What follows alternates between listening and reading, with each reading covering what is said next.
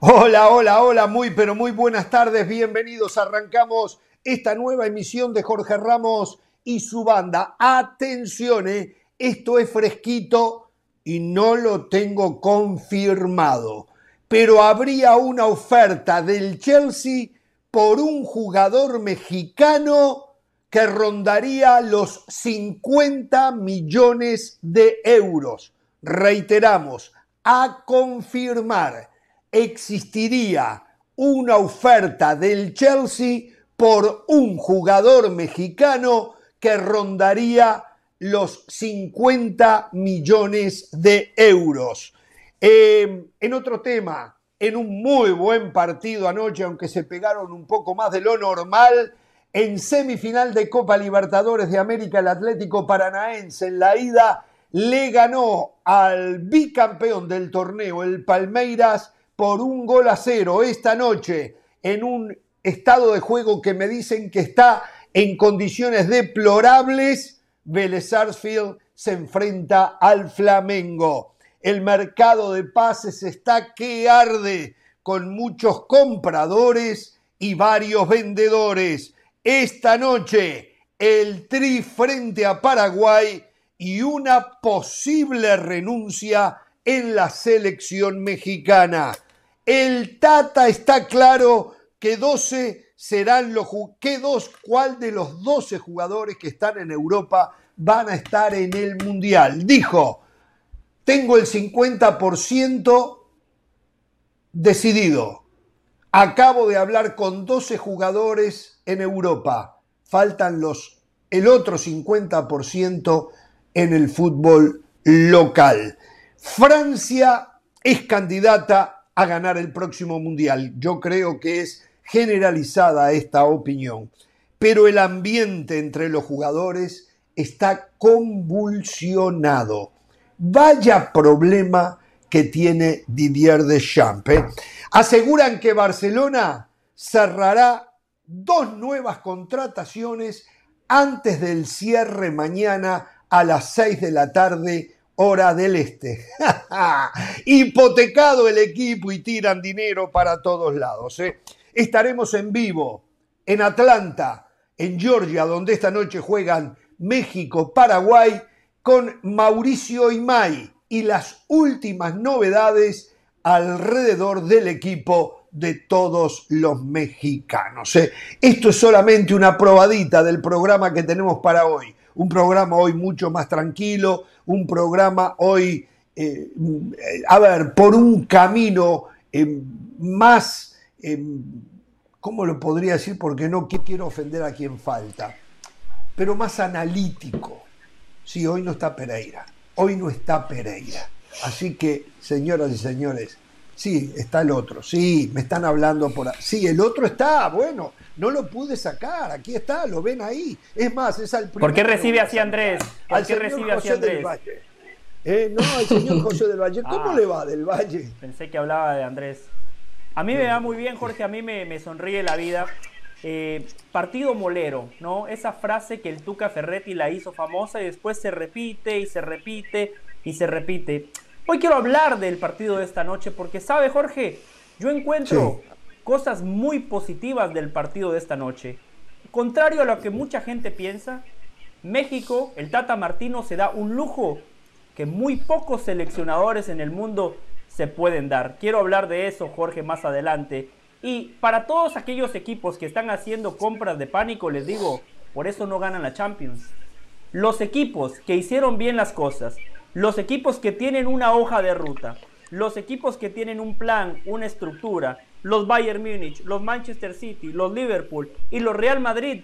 Por eso sacan diferencia. Esos equipos que un poquito más de 24 horas siguen viendo que rascan, siguen viendo que fichan, así les va a ir en la Champions. Los títulos se entregan en mayo, pero se confeccionan en las pretemporadas. Un abrazo para todos. Eh, eh, exactamente, y hablando de eso y después voy a ahondar más en el tema, el Real Madrid está cometiendo un error que puede ser garrafal. Si no se dieron cuenta en estos primeros partidos de la liga, están cometiendo un error que puede ser garrafal. Reitero, ¿eh? en un ratito le voy a explicar de qué se trata. Señoras y señores, siempre fue defendido, o no, no siempre, por un tiempo, fue defendido este hombre del que vamos a hablar, hasta que un día se convenció que ya no lo podía defender más. Hoy me acordaba de eh, mi compañero Ricardo Mayorga, cómo se sentirá, eh, porque su defendido, eh, a, Mayorga muchos lo trataron de su abogado, del abogado del, defendido, hoy se está ofreciendo como si fuera eh, perdón, Benzema. Sí, se está ofreciendo como si fuera Karim Benzema. Se está ofreciendo de peón de un goleador. ¿Cómo se sintió, señora? Y usted sabe de qué estoy hablando. De James Rodríguez. Que dijo. Sí, de JR. De JR, pero no es Jorge Ramos, es James Rodríguez. Exactamente. que dijo, que dijo que él podría hacer, ponerle muchos goles a Edinson Cavani. Digo, ¿quiere emular a, a, a Benzema? ¿Cómo le va? Sí, a ver, básicamente Jorge, en el saludo me parece que es un cartel de venta prácticamente el que se puso James Rodríguez, apareciendo en el chiringuito de España, creándose su propio hashtag en redes sociales, algo así como que el valencianismo pide a James Rodríguez. No sé si le va a alcanzar porque queda muy poquito tiempo para que James Rodríguez llegue. Creo que si se iba a poner ese cartel, debió hacerlo antes, no esperar tan poco tiempo antes. Yo sí creo que para Cavani, para el Valencia, evidentemente sería bueno, sobre todo ahora que Carlos Soler ya eh, eh, es un hecho que se va del equipo del Valencia. Pero Jorge, yo creo que hoy es un buen día, más allá de lo de James Rodríguez que seguramente lo vamos a hablar eh, eh, en un ratito, yo creo que hoy es un buen día para quedarse con la banda. Eh, todos los días son buenos para quedarse con la banda, pero a veces la gente se va por otra opción. hoy que no está Pereira es mejor todavía. Hoy yo lo digo no, no por Pereira, lo digo por la previa de, la, de ah. México, lo digo por el análisis que vamos a ah. hacer del Tata Martino, que está muy bueno, lo digo por el seguimiento de los resultados, lo digo por el seguimiento de lo que está pasando en Europa. A mí lo que me parece increíble de todo lo que vamos a hablar el día de hoy es que al final la novela tan larga de Cristiano Ronaldo y se va a quedar así, como si nada, como que si no, como si no pasó nada. Cristiano Ronaldo va a seguir siendo tema de conversación para rato, pero me parece que increíble que a pesar de todos los movimientos, hoy uno de los jugadores que había protagonizado los titulares de esto y de miles de programas de fútbol pues se haya quedado para eso, ¿no? Para ser suplente, porque hasta ahora eso es lo que está demostrando Ten Hag en los Cristiano Ronaldo puede conseguir algo que nunca Messi consiguió y que seguramente no va a conseguir. Ganar la UEFA Europa League. Digo, es un premio mayúsculo, porque después se podrá mofar de Messi, hacerle la la la, yo tengo la UEFA Europa League. Como Mourinho con Guardiola. Un desafío fantástico. Como Mourinho con Guardiola. No, pero estamos hablando de Cristiano y de Messi. ¿Usted a qué me trae Mourinho y Guardiola? No, no, no, que, que Mourinho le hablar de Mourinho y Guardiola, Yo gané la UEFA League, yo gané la Conference League. a eso me refiero. Está bien, lo mismo puede hacer ahora Cristiano a Messi. Na, na, na, yo gané la UEFA Europa League y tú no. ¿Cómo le va, Andrés Agulla? ¿Cómo anda? Bien, muy bien, contento de estar en la banda después de tantos días. Me, lo escuchaba José y, estoy de acuerdo con que aquellos que ¿eh? hacen bien las cosas tienen más posibilidades de ganar, pero el fútbol es tan eh, insensato muchas veces que no te olvides, José, que la Champions anterior la ganó el Chelsea, que cambió de, que cambió de técnico a mitad de temporada porque no iba para ningún lado. O sea, hacer bien las cosas te asegura eh, poder competir bien, pero los resultados no los garantizás nunca porque muchas veces haciendo mal las cosas también ganás. Recién pateas, una vez, pateas una vez al arco y te llevas una Champions. ¿Qué más que eso? el, Chelsea. El Chelsea, el Chelsea sacó una Champions cambiando de técnico eh, a mitad de temporada. Y la, y la Champions anterior del técnico, ¿se acuerdan quién? De, de, del es Chelsea. Di Matteo. Roberto Di Matteo. Nadie sabe ni dónde está. Oh. por la calle y no lo conoce nadie. Y me hablan de la Champions. Sí, me hablan pero, ganó, la pero ganó la Champions. Recién me escribió mi amigo Hernán Pereira y estamos organizando qué gol que hizo Julián Álvarez. Decían Julián Álvarez va al uh. Manchester City, lo van a mandar al préstamo al Girona, va a ir a préstamo un equipo de Hablé recién con Hernán y decíamos qué razón teníamos, Hernán. Julián Álvarez viene directo de River, es titular, es la fiesta en de un Haaland, uno de partido los grandes 5 a 0 talentos. porque hizo un gol ante un pobre rival. Usted viene a ser ahora el bombo y como foca Hernán Pereira me llamó y me dijo, yo, estoy de acuerdo con. Hernán Pereira. Me- me dice, ¿Te acordás? Me dice Andrés, ¿te acordás Andrés cuando nos decían, claro, lo compran pero Guardiola ni lo conoce, lo van a mandar a préstamo por ahí, si- y si le va bien ganan unos pesos, y si no, no importa, tienen mucha plata. Ahí está, haciendo goles en la Premier League, haciendo goles en la Community Shield, hoy alegra, en, me alegra, en el me Manchester alegra, me City. Estamos festejando Me con. Pereira. No, y, además es una muy buena yendo a Europa a noticia. dar clase y a hacer figuras. Me alegra, me encanta. Perdón, Caro. Jorge, Jorge, una muy Jorge. buena noticia, Oh. Andrés, que, que puedan jugar los dos. O sea, hoy entraron los dos como Sí. titulares, Alan Claro. y Julián Álvarez. Sí. Entonces, que puedan estar Sí. estos dos, que, que, que Pep Guardiola entienda que pueden convivir juntos en este tipo de partidos, le va a venir muy bien a Julián Álvarez y al equipo. A ver, Eh, está Jorge, claro eh, usted mencionó. que Sí, el termine. señor Florentino Pérez se comía los mocos, ¿no? Y perdón la expresión, muy gráfica, no académica, pero se comía los mocos, apuntando a Benzema cuando tenía la opción de Haaland. Está clarísimo. A Mbappé, apuntando Es a una Mbappé, dice máquina- usted. No, no, no, a- a- perdón, a Mbappé. Sí, sí, sí, Mbappé, tiene razón, Mbappé, José, claro. Siempre confundo a Mbappé con Benzema. Eh, apuntando a Mbappé en lugar de Haaland. Yo quisiera saber, Mbappé es un fenómeno, ¿eh? Hasta hace un mes, un mes y medio atrás, a mí me tenían convencido que era el mejor del mundo. Una vez que le dijo al Real Madrid, pum, eh, pasó a ser Benzema el mejor del mundo, ¿no? Eso es, es normal. Pero es, Haaland es una máquina, yo calculo, yo calculo que si todo sigue su curso normal, Haaland va a romper, a aniquilar los récords goleadores de todos. Con la ventaja de que hoy Muy se juega muchísimo más, muchísimo más al fútbol de lo que se jugaba antes, más cantidad de partidos, con el riesgo también de romperse.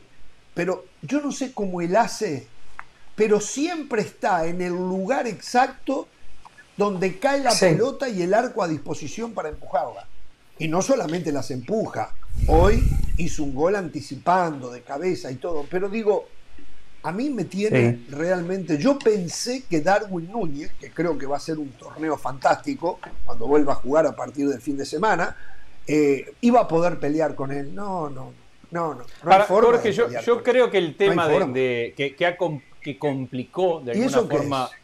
¿Qué ¿Qué me? No, es que, es que, No es sé. que la producción me dijo que Colombia le hizo un homenaje a Guatemala. Vio que todas las selecciones presentaron sus uniformes de cara al mundial. Pero, bueno, pero si Colombia va a estamos hablando de Guatemala Haaland, y presentaron, y estamos hablando y de- presentaron Me la tiran camiseta eso. de Colombia para enfrentar a Guatemala. Desesperado, tan desesperado está el señor José del Valle y la producción de hablar de Colombia y Guatemala, que interrumpimos a Haaland y su, y su fenómeno goleador para poner eso. No sean así, en serio. Tienen hasta diciembre para molestar. Ya- ya me pusieron Esa camiseta se estrena contra Guatemala. Claro. Esa camiseta. Colombia la va a estrenar en el partido que juegan en Nueva York. Es el- Guatemala, Colombia, ahora en la fecha FIFA de septiembre. Es el homenaje. Bueno, les cuento algo Colombia que está pasando en estos la- la momentos. no quería Permítame. pasar desapercibido. Le- Sí. Les cuento, en Uruguay se está jugando la Copa Uruguay, es el torneo de Copa. En estos momentos, Danubio juega en la cancha de Progreso, un equipo de segunda división, con un equipo todo suplente, plagado de suplentes. Iban 86 minutos y comenzó el programa. Yo dije, ya está, 2 a 0, eliminados. Me doy vuelta, empatamos 2 a 2. No lo puedo creer. Grítelo. No sé qué pasó, Grítelo. no me pregunten. ¡Vamos, Danubio todavía, carajo! Va. O Bueno, sea, ahora o sea que te perdiste, el segundo gol de Julián, Van a- van a- te perdiste el segundo gol de Julián Álvarez por mirar a Danubio. Julián Álvarez ¿En mete serio? otro gol en, en el, en el Manchester ¡Qué City. golazo! Lo estoy Ah. viendo, lo estoy viendo. Y, y te, De zurda. Te, lo, te lo estabas perdiendo por ver a Danubio. ¡Qué golazo! Destrabó el partido Danubio, Julián. Álvarez. ¿Está bien así, Andrés? De zurda. Está bien, está bien, está bien. Al mismo nivel de Danubio en este programa tiene que estar. Eh, espero, espero que en Uruguay, espero que en Uruguay no vayan a cometer la tontería de decir, uh, Danubio empató por suerte. Uh, cuando todo estaba eliminado, Danubio no, por suerte. ese no, análisis facilista es para la gente que no sabe nada de fútbol. ¿Sabe por qué estábamos perdiendo? Porque atacábamos, porque pegaban en el palo, porque se iban afuera. Pateamos muchas veces. Pateamos demasiadas veces, no han aprendido que para ganar alcanza con patear una vez al arco. Nada más. Entonces, eh, por eso es que Danubio estaba perdiendo. Eh, o sea, pateó muchas veces Danubio al arco. José, igual, igual ese, análisis es muy probable. A ver, es, normal. Puede pasar también que el Manchester City no gane la Champions este año y salga alguien a decir Haaland fracasó. Puede pasar. esas cosas pasan. Acá, esas cosas pueden bueno. pasar. Hay mucha gente bueno. cae en eso. Si el City no gana la Champions, saldrá alguno y dirá, y fracasó Haaland va a ser. Pero, pero, se pero, ocurrir. Pero eso no es un análisis facilista, ah, eso es algo factual. Eso es algo, eso, eso es algo factual. No, eso no es factual. Eso es algo factual. Bueno, señores, no, una cosa es no ganar, otra cosa es fracasar. No, si usted, fracasar no, no, es factual. No, pero, pero no, sí, sí es factual porque fracasar es no conseguir el objetivo. Entonces, el City, el City. Eh, ayer salía la lista y la dábamos a conocer aquí en Jorge Ramos y su banda de los últimos 10 años, de la última década es el segundo equipo que más plata gastó en el mundo, solo superado por el Manchester United. Nunca antes hablaba de eso cuando era el Real Madrid, ¿eh? De eso nunca hablaba y que tenemos... Pero déjele terminar la idea, déjele terminar la idea. Nunca hablaba de eso, ¿eh? Hoy así es difícil. A reiterar, ¿eh? Así es difícil. Eh, si es el equipo que gasta lo que se gasta, que tiene a un gran entrenador como Pep Guardiola y decíamos, le hace falta un 9 y contrató al mejor 9 que había disponible en el mercado, el gran goleador que dice Jorge que va a pulverizar los récords de Messi y Cristiano Ronaldo. Entonces, la expectativa, la exigencia, la obligación para ese equipo es ganar y no conseguir el objetivo que creo yo que todos le tenemos que poner el objetivo al Manchester City de ganar la Champions, no conseguir el objetivo es fracasar. Esa es la definición de fracaso. bueno, el, el, José, el director deportivo.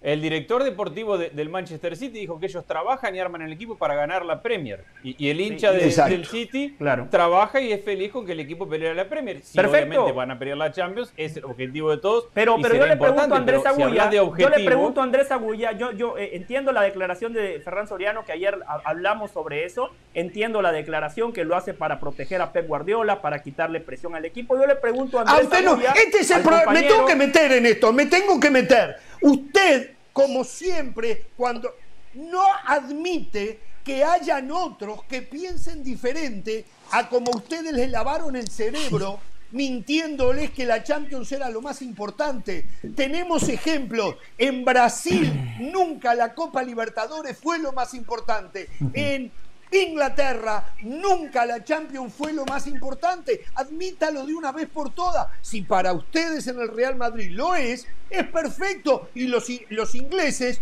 no tienen derecho a negarle al Real Madrid que lo más importante sea la Champions. a ver, yo creo que primero, yo, puedo coincidir en una parte con, con la relevancia hoy que tiene la Champions a nivel internacional no la tiene otro tiene Manija, la Champions tiene manija. Bien, estamos de acuerdo en eso. Bolsas pero de me parece, pero me parece que la gente del fútbol, aquellos que trabajan en los clubes y que arman proyectos para ganar, el que arma un proyecto arma un proyecto para ganar, no para ganar un torneo u otro. Arma proyectos para ganar. Entiende también que muchas veces en, en torneos de eliminación directa hay accidentes que no pueden destrozar todo lo que vos hiciste. Y es muy fácil pararse, otra vez lo mismo discutiendo, y decir fracasó, cuando muchas veces son accidentes los que terminan cambiando el futuro o el, o el, resultado de una competencia. Y eso no pasa en un torneo largo y por eso todos aquellos que participan, técnicos, jugadores, dirigentes, le dan siempre más relevancia a ganar un torneo largo, aunque entienden que tiene mayor trascendencia ganar la Champions. Pero en función de su trabajo, todo el mundo defiende, defiende, defiende. Dale, José, dale. No, no, así no se puede, Caro. Dele usted, que usted tampoco ha dicho nada. No, básicamente. le, voy a decir al señor José del Valle, si se va a molestar cada vez que lo interrumpimos o que lo interrumpo, y prácticamente no va a hablar. Prácticamente no va a hablar. Lo que pero normal, a la noche está fútbol es normal, picante. A la noche tiene picante usted si quiere. Los días miércoles a ver, los días miércoles el señor José del Valle viene mal acostumbrado porque viene de hacer un monólogo en esa, así, punto. Entonces viene de expresar todos sus, todos sus puntos y sus argumentos sin que lo interrumpan. Llega aquí, no puede hilar ni un minuto de, conversación. Y no, ¿qué minuto? Ni 10 segundos. Ahora, ahora, yo sí creo, yo, yo, yo lo hilo con esto último que dice Agulla, que dice, la gente de fútbol que arma proyectos es muy difícil que lo haga alrededor de la Champions. Es que es muy difícil que cuando tú estás armando tus, tus, tu proyecto de partidos, tu calendario, y la única manera que tú tienes para exigirte en el día a día y corregir y arreglar, va a ser en un partido, en, una, en un torneo de 38 fechas. O sea, no puedes pretender medir tu rendimiento a partir de cuartos de final en adelante, porque van a pasar muchas cosas, porque puede llegar una final, porque puede, puede lesionarse su mejor jugador, porque puede haber un Carius que cometa un error o que puede haber un Sergio Ramos que te lesione a Salah. ¿Me explico? Entonces, cuando todo depende alrededor de un partido, yo creo que hablar de fracaso en un equipo que lo está entregando todo, que hace jugadas maravillosas, que golea, que el hombre que trajiste para que te hiciera la diferencia empieza a marcar goles partidos tras partidos, es muy difícil hablar de fracaso. Igual eso todavía no ha pasado con el Manchester City, van apenas cuatro fechas, hay que ver qué termina de pasar. Pero Jorge, yo creo que este tema nos tiene que dar para cuando usted quiera hablar de México. ¿Y por qué le voy a decir eso? Entre los 23 minutos que habló del Tata Martino, me preocupó. No, no, no, no, no, no, no me lleve a eso todavía. Todavía no me lleve a eso porque tenemos. No, pero es que le quiero hablar de ganar. Le quiero hablar de ganar. Solamente le quiero hablar del oh, tema de ganar. Oh, ok. ¿Por qué? Porque, porque él dice esta palabra. Dice: los partidos moleros se convierten en partidos trascendentes cuando lo pierdes. Por eso la prioridad ante Paraguay es ganar y después hay que mirar las formas.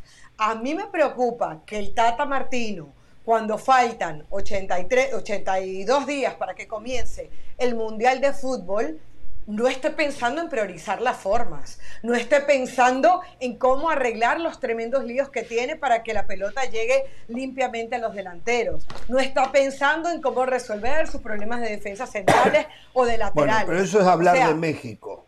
hoy, hoy, un equipo que marca el rumbo, que debería marcar el, rumbo del fútbol mundial es el Real Madrid.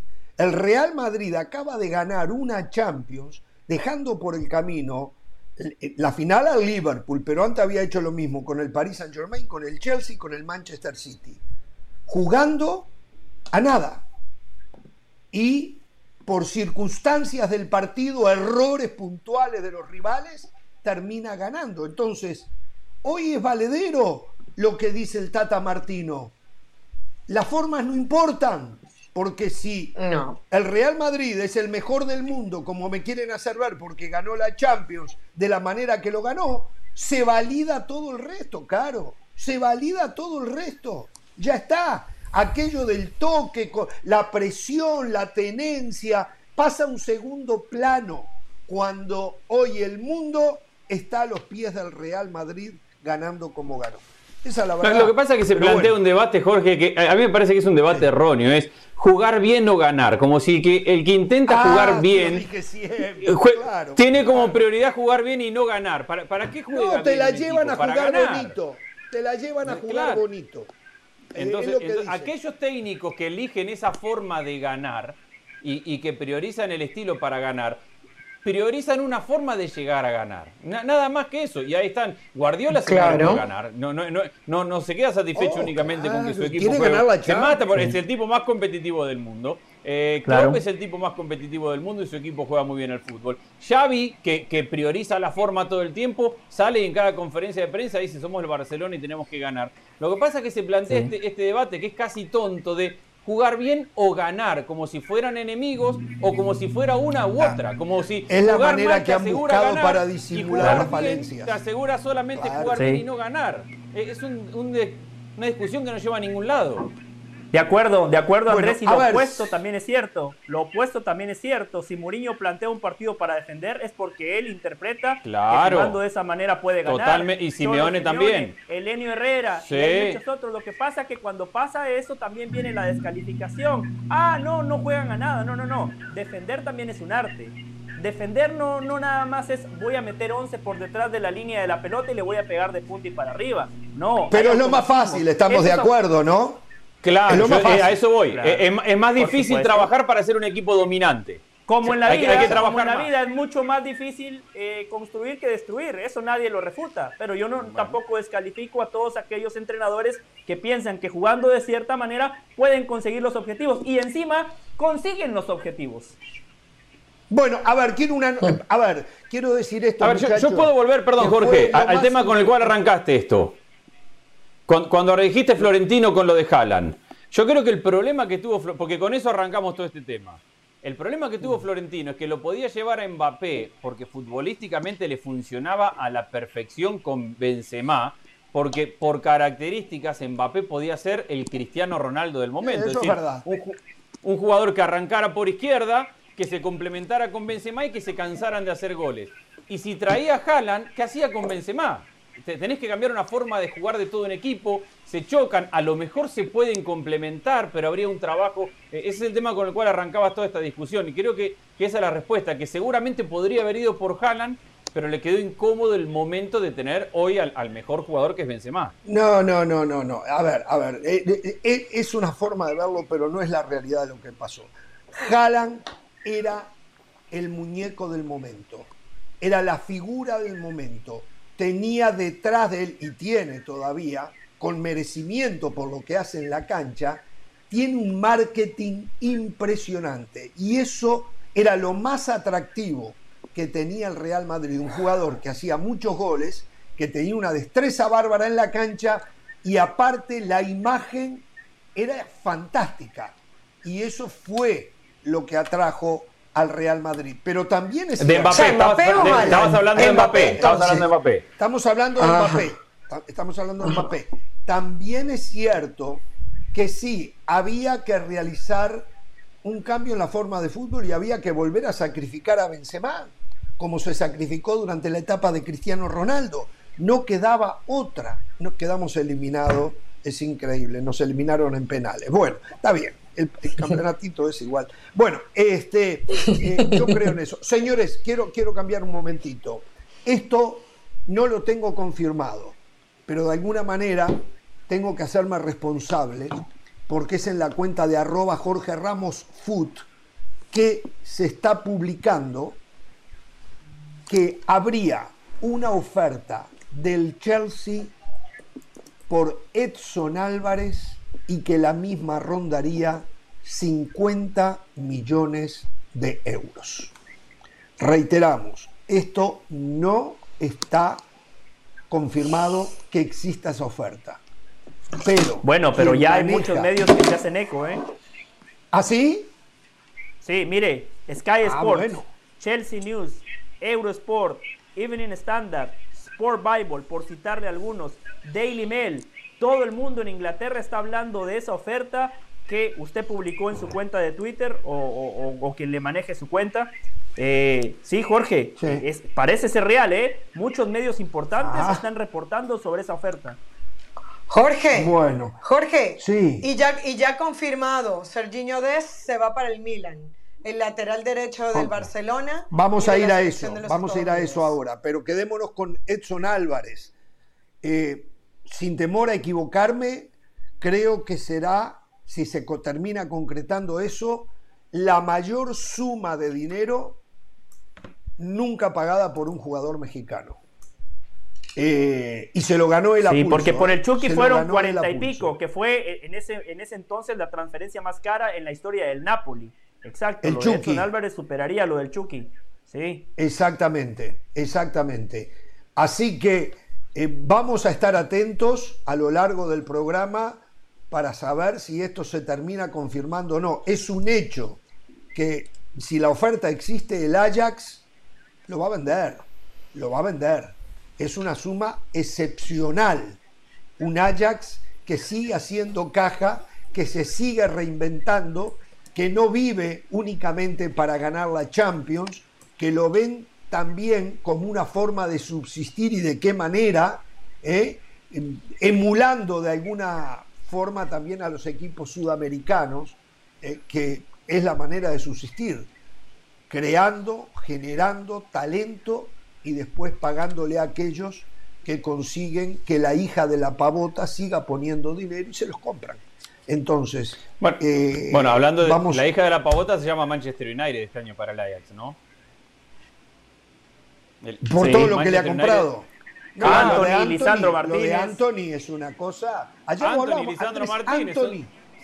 Son, 160, 170 millones entre los dos. No, no, no, no, no, no. Las compras de pánicos que está haciendo el Manchester United, espero que esto ayude para que puedan ganar la UEFA Europa League y que encuentre otra coronación más. Ahora, Jorge, esto a lo mejor le complica la, salida de Edson Álvarez, porque el equipo ya, eh, el Ajax se deshizo de un central, se deshizo de, de, un delantero como Anthony que lo perdió hasta último momento. Dinero no le falta porque se acaban de meter 160, 170 millones. Entonces me parece que al Ajax le corresponde por lo menos pelear para quedarse con el jugador y después habrá que ver si hay tanto interés del Chelsea como para subir esa oferta, esa oferta y cuánta puede cuánta presión puede hacer Álvarez, porque obviamente a Álvarez le tiene que interesar irse a jugar al Chelsea en este momento, más allá de que muchos consideren, y acá los pongo a ustedes, que un cambio de club a tan poco del Mundial a veces no es eh, positivo para la carrera. Lo más recomendable. Pero viene, el pero viene el Chelsea,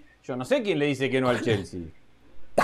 ¿Y cuántas veces va a tener esa oportunidad? No sabemos el salario, pero mínimo lo va a duplicar. Mínimo. Si no le va bien, lo duplica a lo que gana hoy en el Ajax. ¿eh?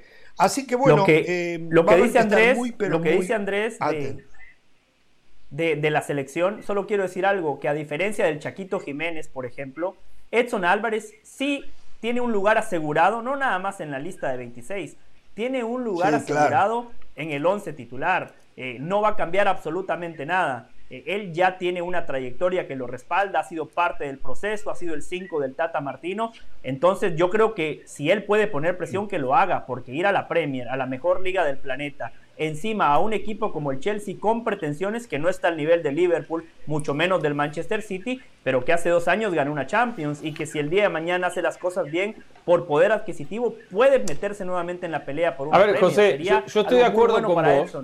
Yo estoy de acuerdo con vos porque yo también estuve de acuerdo con que, y soy de los que cree que el jugador, que creo que el jugador se tiene que ir a Europa. Eh, soy el que creo que Jiménez tenía que irse a Europa y yo creo que siempre hay que tratar de ir a pelear a, Europa.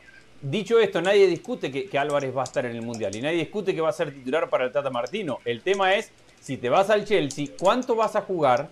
¿Con qué ritmo vas a llegar al Mundial? Porque te vas a un equipo donde, por más que inviertan mucho dinero, está Kanté, está Jorginho, Atrás de ellos vienen Kovacic. No, no es que todos sean mejor que Álvarez y seguramente él va a tener oportunidades de jugar, pero va a ir a un lugar donde no va a ser tan importante y el centro del equipo como lo es en el Ajax. Entonces la preocupación no pasa porque por ir al Mundial, por hacer la lista o por estar en el once titular. Pasa por que es un riesgo en cuanto al ritmo competitivo. Si yo fuera Álvarez lo tomo, ¿eh? Eh, eh, yo no le diría jamás que no, a un, a un tren como el del Chelsea con lo que eso significa de, exposición, de carrera, de salario, de ir a otro nivel de, fútbol, pero hay, hay, una cuestión que sí es real. Y si juega poco de acá al Mundial, eso también lo puede afectar. Sí. Lo que pasa es que. Sí, pero está en condiciones de tomar ese riesgo. Quedan dos meses. O sea, ya, ya ha probado lo suficiente en el Ajax, ya ha probado lo suficiente en la selección mexicana.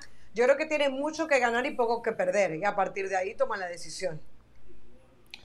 Bueno, ayer, señores, em, el Tata Martino en conferencia de prensa dejó saber, yo no sé, y, este es un error mío, no le pedí el video a la producción, no sé si lo tenemos, eh, el segmento eh, donde el Tata Martino dejó saber su enojo, no molestia, enojo por el cesamiento de Gerardo Torrado. Dijo algo que yo me acuerdo haber mencionado aquí que no entendía que a tan poco tiempo del Mundial le sacaran al Tata Martino a su brazo derecho con el que había armado, mal o bien había armado lo que era México y que ya no había tiempo de cambio. Ayer el Tata Martino dijo estar muy molesto, que no está de acuerdo en lo absoluto, que no merecía Gerardo Torrado, como tampoco sus asistentes Javier Mier y Nacho Hierro, que pasara lo que pasó. Y anoche me tocó estar en fútbol picante e inmediatamente que yo vi ese video, dije, no tengo la más mínima duda que por la expresión corporal y facial del Tata, el Tata no sigue después del Mundial. Porque está clarísimo que se rompió algo entre el Tata, Jan de Luisa eh, y ahora Jaime Ordiales, con que no tiene nada que ver en esto, eh, es más, el Tata lo aclaró, dice, lo que está hecho y armado eh, no es, no, nadie lo va a tocar, la relación con Jaime Ordiales está bien, pero lo que tenemos es lo que tenemos, como diciendo, él no se puede meter en esto. Él no va a hacer la diferencia. Sí. Él no va a hacer la diferencia. Entonces, está liquidada la posibilidad. Y esto lleva a mucha gente que nos está viendo o escuchando en estos momentos a decir, qué suerte se va el Tata. Bueno, ese es otro tema. Pero los federativos venían diciendo que le habían ofrecido y que querían la continuidad del Tata Martino pensando en el 2026. Anoche yo lo dije y hoy, hoy, nuestro colega, amigo Fernando Ceballos de la cadena Fox informa que el Tata Martino presentó su renuncia tras la cesación de Torrado y que por situaciones puntuales la misma no habría sido aceptada y él continuó. Yo anoche decía, porque Hugo Sánchez, que siempre hace punta para criticar a cualquier técnico que no sea mexicano cuando hablamos de selección y su derecho y su opinión es respetable, acompañada por Paco de Anda y por el mismo David eh, Faitelson, no así por José Ramón Fernández, decían que no, que si él de verdad se hubiese molestado y estuviera enojado por la salida de Torrado, se tenía que haber ido él también. Y de repente tienen razón, pero no me quiero imaginar si Torrado se hubiese ido, lo hubiesen destrozado, lo hubiesen hecho añico, que se fue y dejó todo tirado a tres veces del Mundial. Es una vergüenza, se llevó la plata y ya después se dio cuenta que no podía y no quiso ir al Mundial, porque eso era lo que iban a decir. Ya nos conocemos todos en esto. Nos conocemos todos. Entonces, a mí no me gusta cómo juega México, soy el primero en criticar, pero una cosa es una cosa y otra cosa es otra cosa. Creo que el Filosofía pura. dejó establecido que va a respetar el acuerdo con la Federación Mexicana de Fútbol, pero para mí no hay posibilidades de renovación. Ni, miren lo que les voy a decir, ni siquiera siendo campeón del mundo. Tal vez menos todavía, si llegara a ser campeón del mundo. Sí, yo creo, yo creo que eh, el Tata no quiere seguir y creo que a día de hoy los federativos mexicanos tampoco es que quieran que el Tata continúe. Eh, me parece que al final de cuentas hay, hay consenso entre las dos partes. Sobre lo de Gerardo Torrado, a ver, yo entiendo que él no es el responsable de todos los males endémicos del fútbol mexicano, pero cuando eh, a nivel estructura de fútbol se tienen tantos fracasos, siempre hay una persona que tiene que pagar los platos rotos. Y Gerardo Torrado termina siendo ese personaje. Bueno, ¿por qué? A ver, México no llegó al Mundial Sub-20 y tampoco clasificó a los Juegos Olímpicos. Marcelo Flores. ¿Es culpa de Gerardo Torrado? Que usted... Pero déjeme explicar. Vamos a suponer que es culpa de Gerardo Torrado. Vamos a suponer que es culpa de Gerardo Torrado. Que no la es, ¿eh? Pero vamos a suponer. ¿Por qué no se fue quien puso a Gerardo Torrado?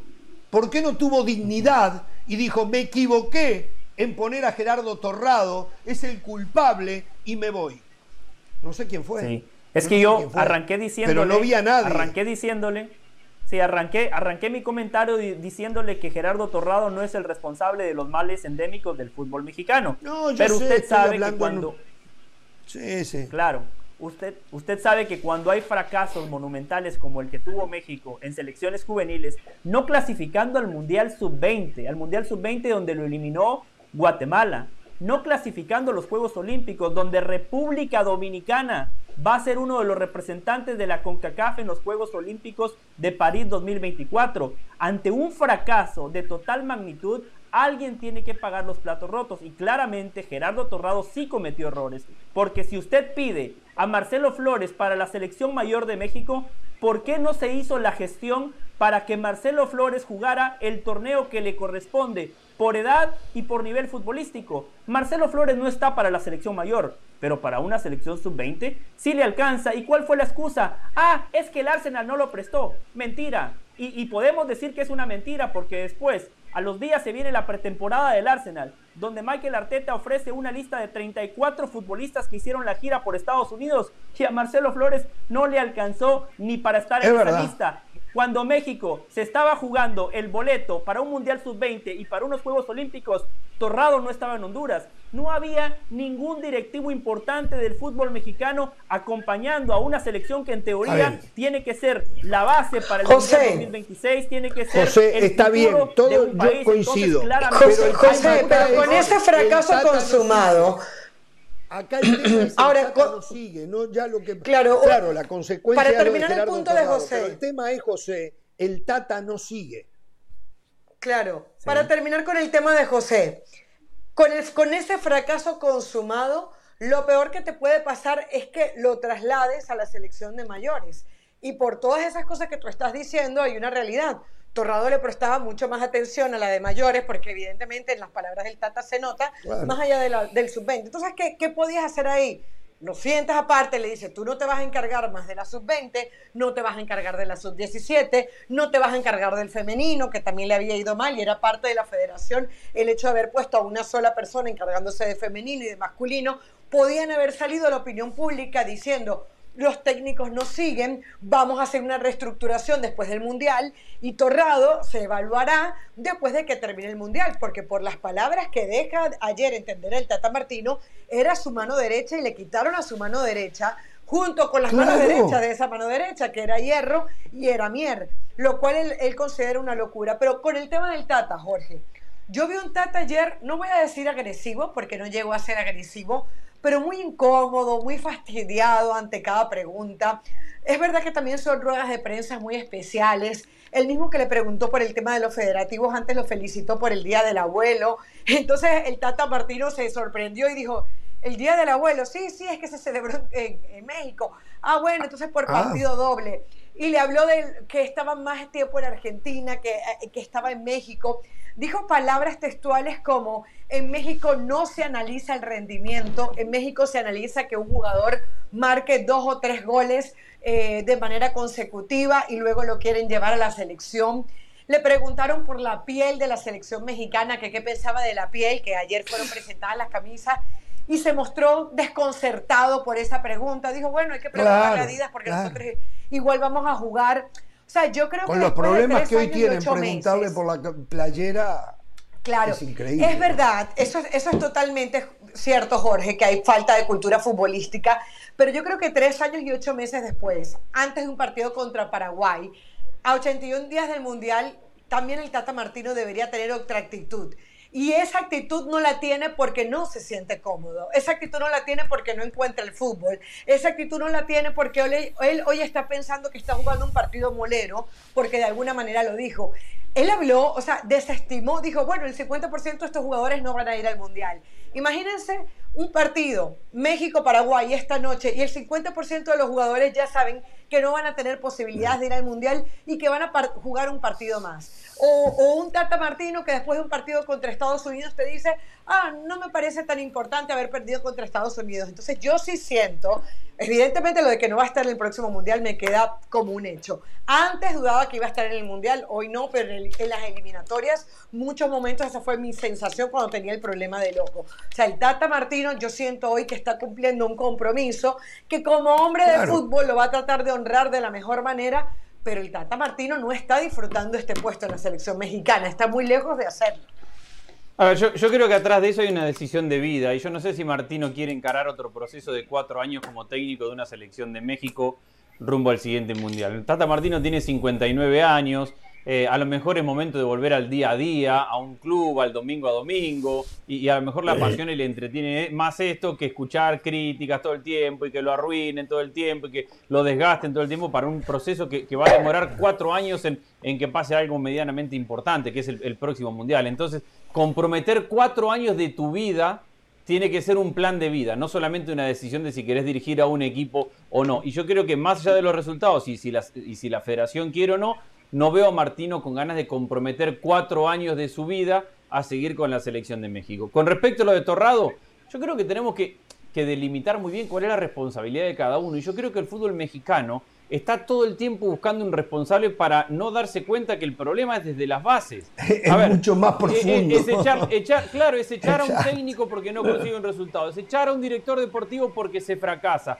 Y no se dan cuenta, a ver, seamos honestos. Si estamos todos de acuerdo con que México va a ir al Mundial con los jugadores que tiene que ir al Mundial, podemos debatir uno, Podemos estar de acuerdo con el 24 o no de la lista. Ningún fenómeno va a quedar afuera. Pero ningún fenómeno, se lo están perdiendo. Y todos estamos, todos estamos de acuerdo que México, con lo mejor que tiene, va con el susto de no saber si pasa la fase de grupos, porque fútbol es fútbol, después habrá que ver los resultados que se dan, pero Argentina es mejor equipo, Polonia es con quien tenés que competir directamente y nadie te asegura que vas a pasar la fase de grupo. Y la culpa es de Gerardo Torrado, que al final de cuentas ¿Cuánto hace el director deportivo para la selección mayor? Me pregunto. Si la calendarización de los partidos está en su gran porcentaje marcada por los compromisos que tiene con CONCACAF. Segundo, por los compromisos que tiene para jugar partidos contra Estados Unidos. Y con Zoom, donde Torrado o quien sea el director deportivo no tiene no ni voz ni no tiene nada que ver. Entonces, ¿qué hace Torrado? asegura que tengan el avión, que vayan al hotel, que, tengan la infraestructura para, para poder trabajar, pero reclamarle a un director de selecciones o de reclamarle a un director técnico con el cual todos coincidimos, México podría jugar mejor, sí, podría jugar mejor y estamos de acuerdo. Pero reclamarle que se haga cargo de los problemas de, generación de talento, de falta de competitividad, de falta de crecimiento, de, trabajo en, en, las divisiones básicas, de, que no haya una competencia real. A ver, Martino lo dice entre, entre, entre líneas, lo dice. Ya hablé con los 13 que están en Europa, van al Mundial porque no hay más, porque para competir en un mundial tenés que tener jugadores que estén en el máximo nivel del fútbol internacional. Y México tiene 13, o 12, o 15. Y eso es muy poco. Y eso no es problema ni de Torrado, ni de Martino. Es un problema de, las propias bases del fútbol mexicano. Y cuando México quede eliminado en este mundial, sea el día que sea, nos sentaremos y vamos a escuchar en Jorge Ramos y su banda, en Fútbol Picante, en todos los programas de ESPN, hay que cambiar las estructuras, estamos haciendo mal, hay que apoyar a los jóvenes, hay que volver a los descensos, hay que apoyar a, los jóvenes, no tiene que haber tantos extranjeros en la liga. Lo mismo que escuchamos en Rusia, lo mismo que escuchamos en Brasil, lo mismo que escuchamos todos los mundiales y todas las decisiones que se toman son para empeorar, no para llegar al siguiente mundial en una mejor forma como selección y como fútbol, que está representado por un equipo. Clarísimo. Eh, aparte está claro que no van a sacrificar la parte comercial por la parte deportiva. Y ahí está el gran problema, el enorme problema que tienen y que arranca con los equipos de la liga local y la poca producción de talento que hay en México en relación a 120 millones de ciudadanos. Ahí arranca todo. Y después las decisiones, siempre priorizando lo económico no queriendo ceder absolutamente nada en pos de mejorar la parte deportiva. Del Valle, no sé si quiere agregar algo más a esto. No, no, no, no. Eh, yo quería hablar del partido de hoy, que para mí no es tan molero está bien, de mucha gente. Sí, Jorge, lo, lo, que yo está bien, adelante, es que cuando, México juega un partido como el de hoy, todo el mundo recuerda a Ferretti. Y, lo repetimos porque sí, eh, Ferretti es dicharachero y tiró uno de esos términos que se quedan en la memoria de la gente. Pero ¿cuántos entrenadores alrededor del mundo les, les gustaría tener un partido que no cae en fecha FIFA y donde puede contar con hasta 10 futbolistas que van a estar en el próximo Mundial? Es que, a ver, cuando usted hace un repaso, ayer Mauricio Imay nos daba el posible 11, ¿no? Acevedo no creo que le alcance ni para, ni para la lista de 26. Pero si el Tata Martino tiene una duda, perfecto, hoy quizá la puede disipar. De la línea de cuatro en el fondo, Kevin Álvarez hoy se perfila para ser el suplente de Jorge Sánchez en el próximo Mundial.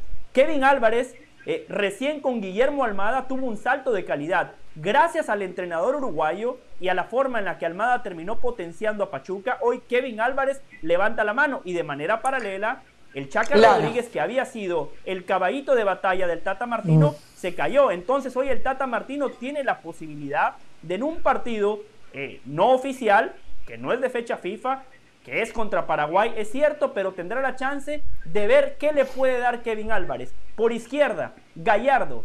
Gallardo es el titular indiscutido de Martino. Y este partido a Gallardo le viene muy bien porque ha perdido el puesto como lateral de Monterrey. Cuando juega, juega como mediocampista o como extremo, menos de lateral. El cachorro Montes, que también se lesionó, no ha sido del todo consistente y regular. Hoy tiene un partido más para terminar de consolidarse, que a mí me parece que va a ser uno de los dos centrales titulares en el Mundial. Después tiene a Romo, que está lejísimos de aquella versión del Romo que vimos en Cruz Azul, de aquel equipo que rompió esa malaria de 23 años sin títulos. El momento de Romo no es el idóneo, pero hoy tiene la chance de estar con el técnico, de refrescar conceptos y de por lo menos ganar un poquito de territorio perdido. Charlie Rodríguez, hasta hace un año y medio para mí era titular indiscutido de México. Llegó a Cruz Azul y nos mostró otra faceta. Jugaba más cerca del área contraria, marcaba más goles, pero los últimos seis meses de Charlie no han sido buenos. Hoy el Tata Martino tiene a Charlie Rodríguez a su disposición. En el verano nos decía Mauricio May, uno de los futbolistas que mejores sensaciones dejó fue Luis Chávez. Luis Chávez se metió tarde en la carrera por un lugar, pero en Pachuca nos ha demostrado que es un mediocampista que ofrece algo distinto el disparo de media y larga distancia, otro jugador potenciado por Almada, muy bueno en pelota parada, ofrece cosas distintas, tiene un problema. En esa posición, Martino eh, tiene muchos jugadores que todavía siguen peleando por un lugar. Arriba, tiene Alexis Vega y Antuna. Quizás ninguno de los dos va a ser titular, pero los dos son la primera opción de cambio. Eh, si no está el Chucky Lozano, ahora lesionado el Tecatito Corona, se abre una posibilidad sí, Alexis Vega. de pelear por un puesto o Alexis, Vega. A mí me gusta más Alexis Vega. A mí me gusta más Alexis Vega, pero le voy a decir lo que, lo que piensa el Tata Martino. La velocidad que tiene Antuna, eso le encanta a Martino. Y pero la termina siempre mal. Tiene mucho más goles. Las termina mal. Las termina mal Antuna, pero las estadísticas dicen que en el proceso Martino, después de Raúl Alonso Jiménez, el jugador con más gol fue Antuna. Entonces, Jorge, yo veo hoy a un equipo mexicano que tiene una oportunidad que muy pocas selecciones en el mundo se dan. Mientras hay técnicos haciendo la plancha o aburridos en sus casas, Tata Martino va a dirigir un partido contra Paraguay, una selección sudamericana. No le alcanzó para el Mundial, es cierto, pero sabemos que la eliminatoria de la Comebol es mucho más compleja que la eliminatoria de la CONCACAF. Hoy Martino tendrá a su disposición a muchos jugadores que van a estar en el Mundial de Qatar, por lo cual yo creo que es un área de oportunidad para el técnico, es un área de oportunidad para muchos futbolistas que todavía quieren levantar la mano, por lo cual para mí no es un partido molero, todo lo contrario. A ver, si estará mal México, que todavía el Tata Martino tiene un 50% de dudas según sus propias palabras, ¿no? A esta altura no, pero no, estoy convencido que la mayoría de... No están así. Bueno, es lo que él dijo ayer. Él lo que dijo ayer fue que ya tenía entre un 40 y un 50, que le falta decidir el otro 40 o 50, o 50 y 60. Entonces, eso fue lo que dijo él. Si es así como él dice, la situación está mal, está mal, porque la mayoría de los técnicos, estoy convencido, pero, pero que Jorge, tienen el 85 al 95% de la convocatoria al mundial, de la lista de buena Jorge, pero, pero eh, ese, tiene ese es demasiado el dudas. ¿Por qué? Y las dudas que tiene Martino, bueno, yo tengo que creerle lo que él dijo. Después, si usted cree que no dijo la verdad y que el caso de Martino es que también tiene, pero si yo creyendo no, no, pero, que pero él déjeme dijo, decirle algo. Quiere decir que tiene tantas dudas y no porque le sobre talento y diga, Sí. a ver, este es buenísimo y aquel es bueno. No, no, no, porque no termina de ver en los jugadores que le falta nombrar al mejor de los dos en cada posición que quiera terminar, o de los tres, porque seguramente va a llevar dos por posición, un promedio. Después están aquellos eh, que son polifuncionales y que pueden ayudar. Bueno, aunque ahora con 26 llevan dos, más un tercer arquero, y ahí tienen 25. Así que puede llevar perfectamente dos por posición.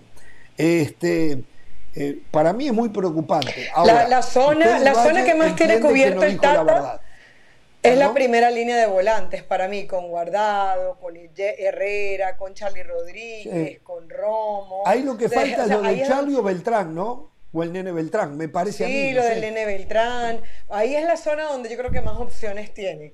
Después eh, hay dudas, hay dudas eh, entre los defensas centrales y por eso yo, yo coincido con Del Valle en que el partido de hoy no es cualquier partido. Es que ayer el Tata Martino, dentro de ese fastidio que, ten, que tiene, que yo espero que sea solamente de la boca para afuera y que de puertas adentro sí esté valorando el partido, yo también creo que hay cosas para valorar, porque lo hemos dicho, el lateral derecho, eh, sí, hoy es Jorge Sánchez, afortunadamente está bien, pero es que fíjense en la discusión que hemos tenido alrededor del Tecatito. De hecho, él habló de la palabra pesimismo después de la lesión del Tecatito Corona. Hoy nos preguntan a todos nosotros, ¿quién va a reemplazar al Tecatito Corona? Unos dicen Laines, otros dicen Álvarez, otros dicen que le cambian el perfil al Chucky Lozano. O sea, hay trabajo por hacer en la selección mexicana.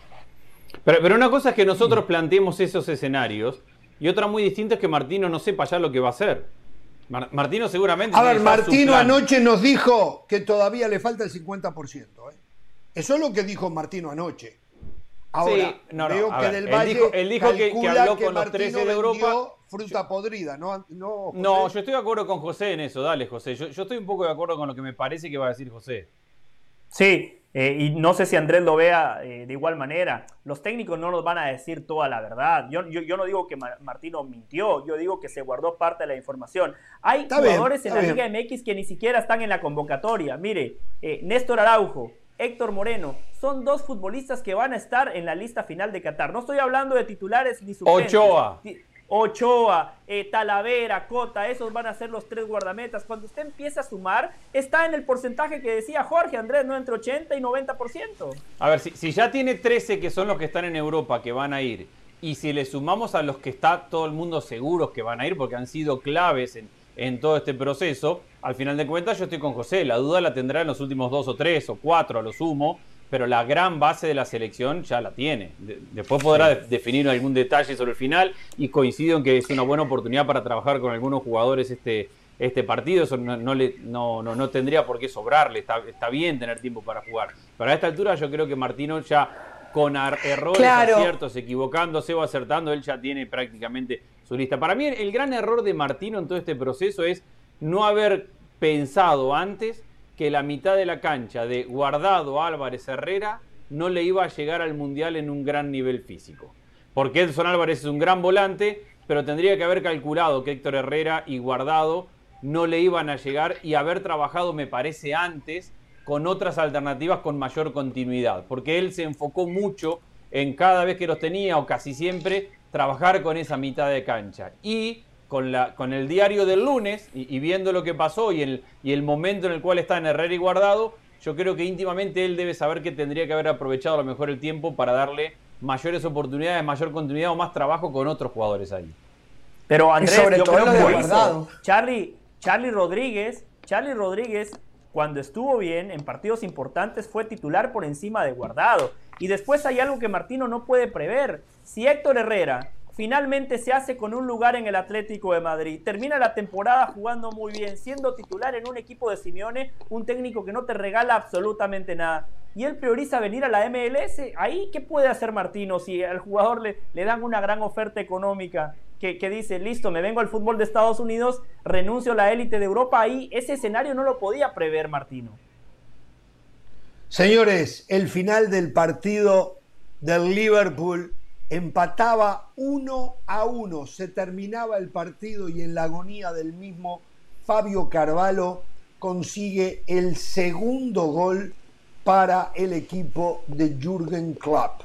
Eh, es la, la, Premier es, es sumamente emotiva, el Newcastle lo presionaba también, iba, buscaba el partido. Ayer hablamos, Andrés, de este tema eh, eh, yo no encuentro correcto que se hable de las primeras cinco ligas de Europa. Eh, la Premier está despegada y por bastante del resto. el espectáculo está casi garantizado cuando uno va a ver un partido de la Premier, algo que no pasa en ninguna de las otras cuatro ligas. y lo que acaba de pasar ahora con el Liverpool es impresionante. Había abierto la cuenta Alexander Isaac, el ex centro delantero eh, de, el sueco, ¿no? De la Real Sociedad. De la Real, Sociedad. Exacto. Firmino, el brasileño, puso el empate y reiteramos, el portugués Fabio Carvalho, ya en la agonía del partido eh, por una asistencia de, de Salah, pone el 2 a 1. Resultados del día de hoy de la Premier League. 0 a 0. El, mire, viene de perder 9 a 0. Cambiaron de técnico. No sé si el que tienen es interino, pero dicen que técnico que debuta no pierde. El Bournemouth y el, Wolverhampton empataron 0 a 0. Jugó Raúl Alonso Jiménez. Te tengo novedades de eh, eso, ¿eh? Ahora me las dice, ahora me las dice. Sigue ganando el Arsenal. Volvió a imponerse ahora al Aston Villa. 2 a 1. Dos goles brasileños, Gabriel Jesús y Gabriel Martinelli. Había empatado Douglas Luis. Tres goles brasileños. No, ¿qué, harían en Europa? Eh, ¿Qué más tenemos? El, bueno, lo del Manchester City. Por arriba le pasó al Nottingham Forest. Le ganó 6 a 0. Tres goles de Erling Haaland. Dos goles. En 38 minutos. De Julián Álvarez, hay que decirlo. Y el otro lo hizo Joao Cancelo, el portugués. Eh, el West Ham United y el Tottenham, atención, perdió, perdió espacio el Tottenham, empataron 1 a 1. Autogol de, en el Tottenham eh, para el 1 a 0 del West Ham. Eh, de Kerer, el ex central del Paris Saint-Germain. Del Paris Saint-Germain. Y empató para el West Ham Thomas Susek. Eh, ¿Y qué otro partido? Eh, bueno, y el Liverpool, que ya lo hablábamos. La tabla de posiciones que tiene, tiene al Arsenal primero, dos puntos arriba del segundo, 15 puntos para el Arsenal, el City con 13, el Tottenham con 11 el Brighton con 10. El Liverpool está quinto con 8, al igual que el Leeds United. ¿eh? Así que bueno, la Premier fascinante de verdad. Muchachos, hacemos una pausa. Andrés le iba a decir algo. Hacemos una pausa y después de la pausa te cuento lo que te decía recién de, las novedades de Wolverhampton ¿Por qué no me pueden lo afectar. Ahora?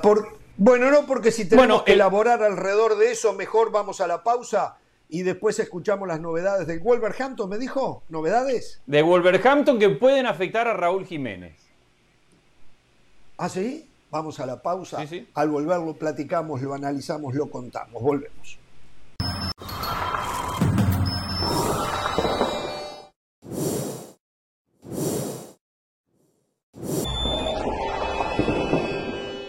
Seguimos en Jorge Ramos y su banda. Recuerden que ESPN Plus tiene todo lo mejor del mundo del deporte. Vamos ahora con otros deportes, con Sebastián Martínez Christensen que nos trae todas las novedades. Adelante, Seba.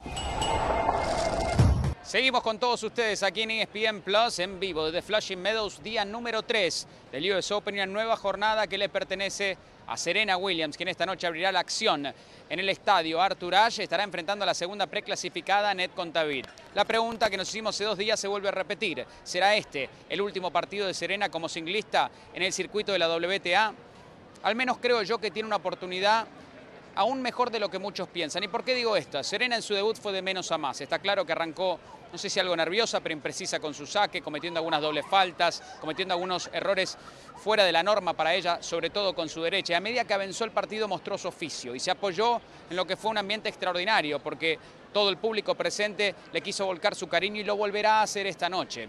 Y tendrá que obviamente andar bien con su saque. Su saque cuando está fino sigue siendo un golpe de élite en el circuito femenino. Y si ella saca bien puede mandar con esa primera pelota y a partir de allí acortar los puntos. Su físico no es el mismo de antes. Si los puntos se alargan, sus posibilidades sufren. Anet Contavit es la segunda preclasificada, sí, pero tuvo COVID este año y desde entonces no ha tenido un buen año tenístico. Terminó el rojo vivo el año pasado, no ha sido el caso en esta temporada, por lo cual la esperanza es lo último que se pierde para Serena Williams. Y continúa el cuento de hadas del argentino Pedro Cachín qué temporada ha tenido. Comenzó el año en la posición número 281 en el ranking y ya está dentro de los mejores 60 del mundo. Hacía su debut en el US Open y ahora ya está en tercera ronda.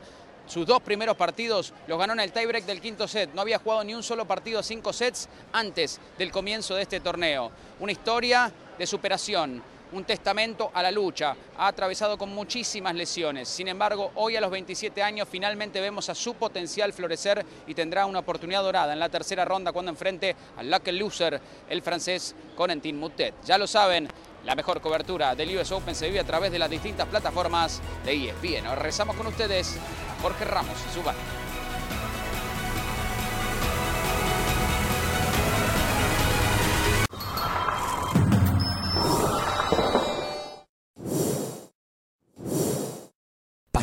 Determinación y constancia es lo que te hace campeón y mantiene tu actitud de ride or die baby. eBay Motors tiene lo que necesitas para darle mantenimiento a tu vehículo y para llegar hasta el rendimiento máximo. Desde sobrealimentadores, sistemas de sonido, tubos de escape, luces LED y más. Si buscas velocidad, potencia o estilo, lo encontrarás todo en eBay Motors. Con más de 122 millones de piezas, siempre encontrarás justo lo que buscas. Y con Guaranteed Fit de eBay, tienes la garantía de que tu pieza quede perfectamente a la primera o se te devuelve tu dinero. Porque con eBay Motors, quemas llantas y no tu dinero. Con las piezas que buscas, a los precios que quieres, tu auto se convertirá en el MVP que te dará el triunfo. eBay Motors. ebaymotors.com Solo para artículos elegibles se aplican restricciones.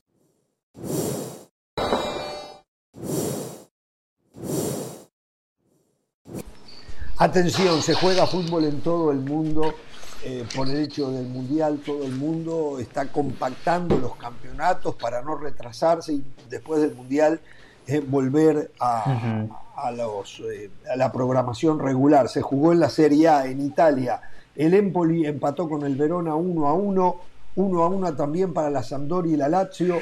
El Udinese le ganó 1 a 0 a la Fiorentina. Juventus ganó 2 a 0 al Spezia con uno de los mejores 9 que hay en el mundo hoy, que es Vlaovic. Eh, y el Napoli con el Chucky Lozano en la banca, que entró en el segundo tiempo, algo así como a los 70 minutos del partido, empató 1 a 1 con el Leche. Eh. Eh, con estos resultados, la tabla de posiciones indica que el aroma, o, eh, sí, la aroma o el Roma en castellano sigue primero con 10 puntos, Inter le sigue con 9, Napoli tiene 8, al igual que la Juventus, el Milan y la Lazio. Hablando del Milan, con el saludo para Dionisio Estrada que se une a la banda, Caro, usted tiene novedades con el tema del Milan y la llegada de un estadounidense. Sí, correcto, Jorge. La noticia rompió último momento. Fabricio Romano la acaba de confirmar. El jugador de la selección de los Estados Unidos y del Barcelona, eh, Serginho Dest, pasa entonces al Milan.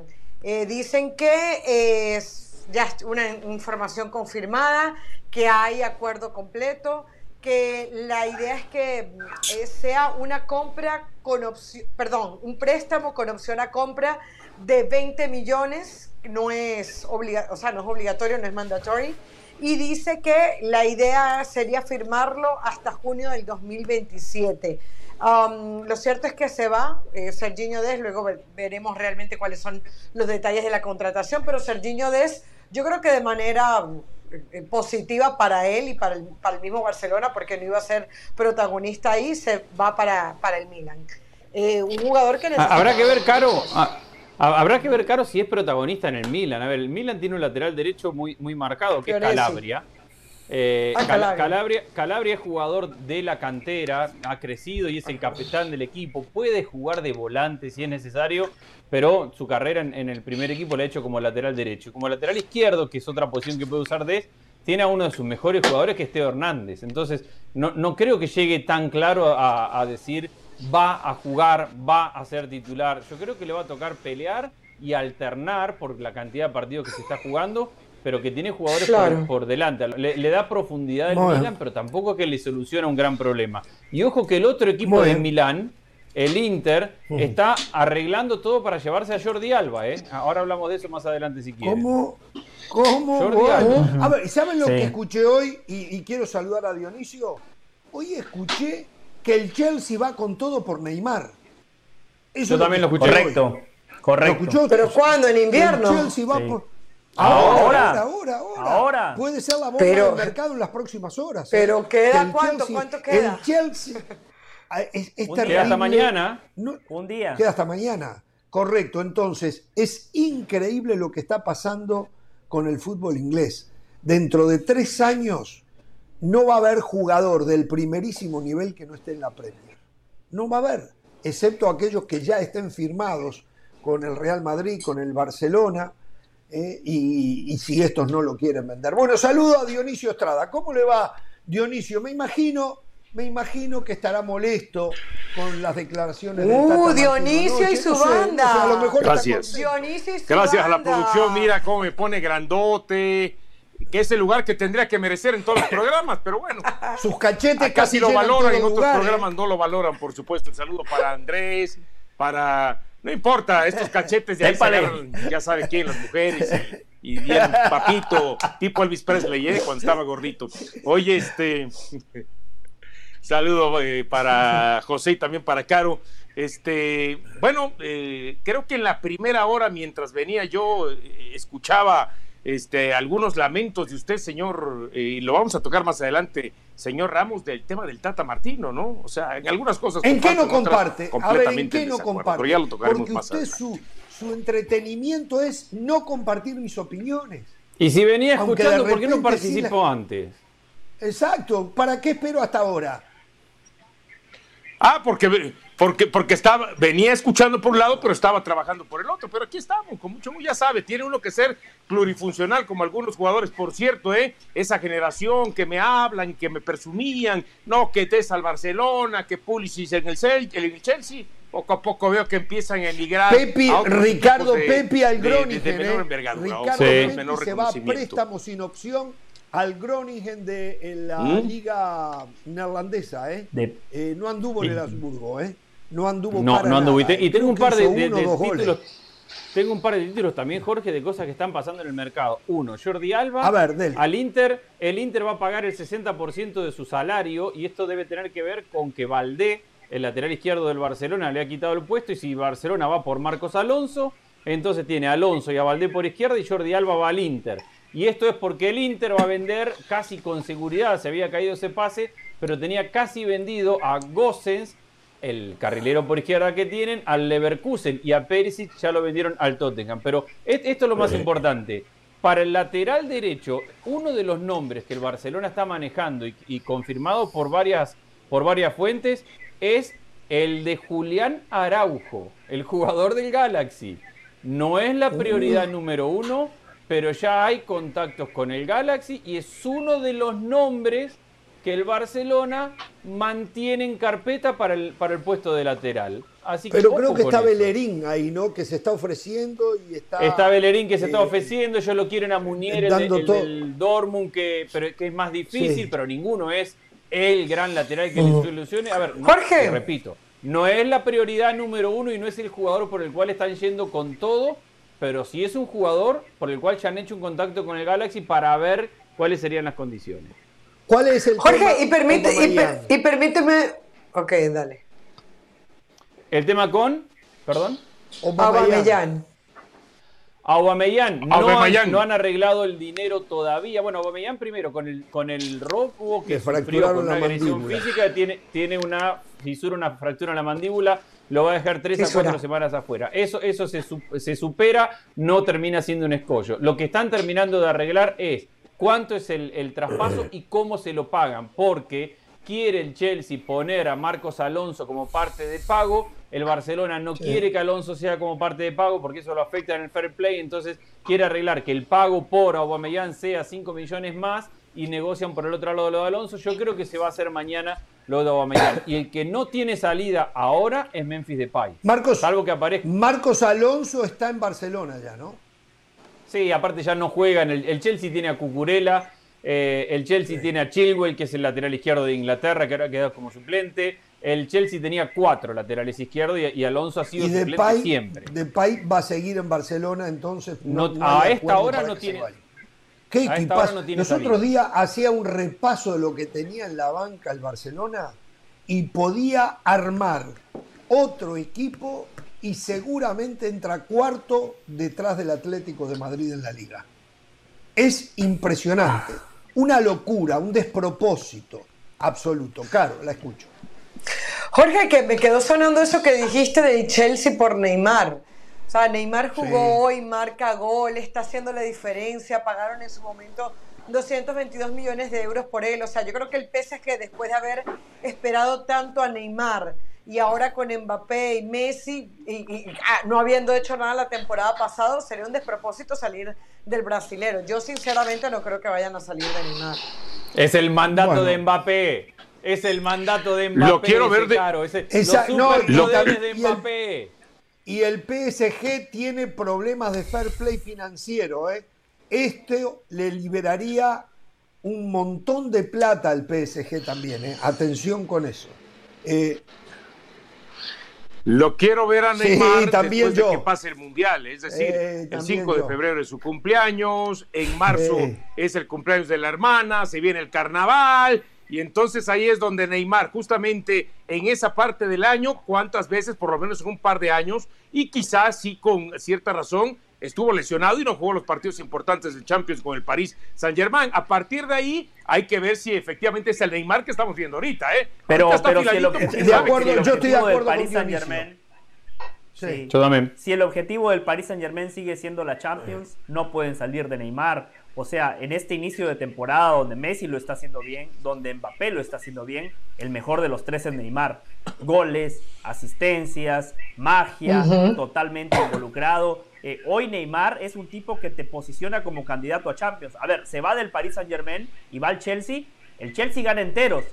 Al Chelsea ya lo tendríamos que poner entonces en la lista de favoritos porque Neymar es uno de esos jugadores que con su sola presencia te inclina la balanza.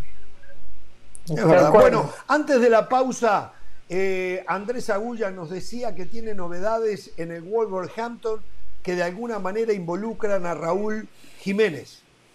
Sí, eh, lo habíamos hablado la semana pasada en la banda. El Wolverhampton tenía interés por Sasa Kalasic, que es un centrodelantero del ah, Stuttgart. Finalmente confirmó la transferencia y paga por él 20 millones de euros. Para que se den una idea, es un centrodelantero puro, un metro 95 que no le quita movilidad porque es de retroceder y hacer apoyos. En ese aspecto es bastante parecido a Raúl Jiménez. Raúl Jiménez es un jugador que, tiene mucha movilidad para, para hacer apoyos, para recibir de espalda, para después ganar en velocidad y llegar al área. En ese aspecto es bastante parecido. Ha superado algunas lesiones importantes en los últimos años. Tiene 25 años a sacar, ¿sí?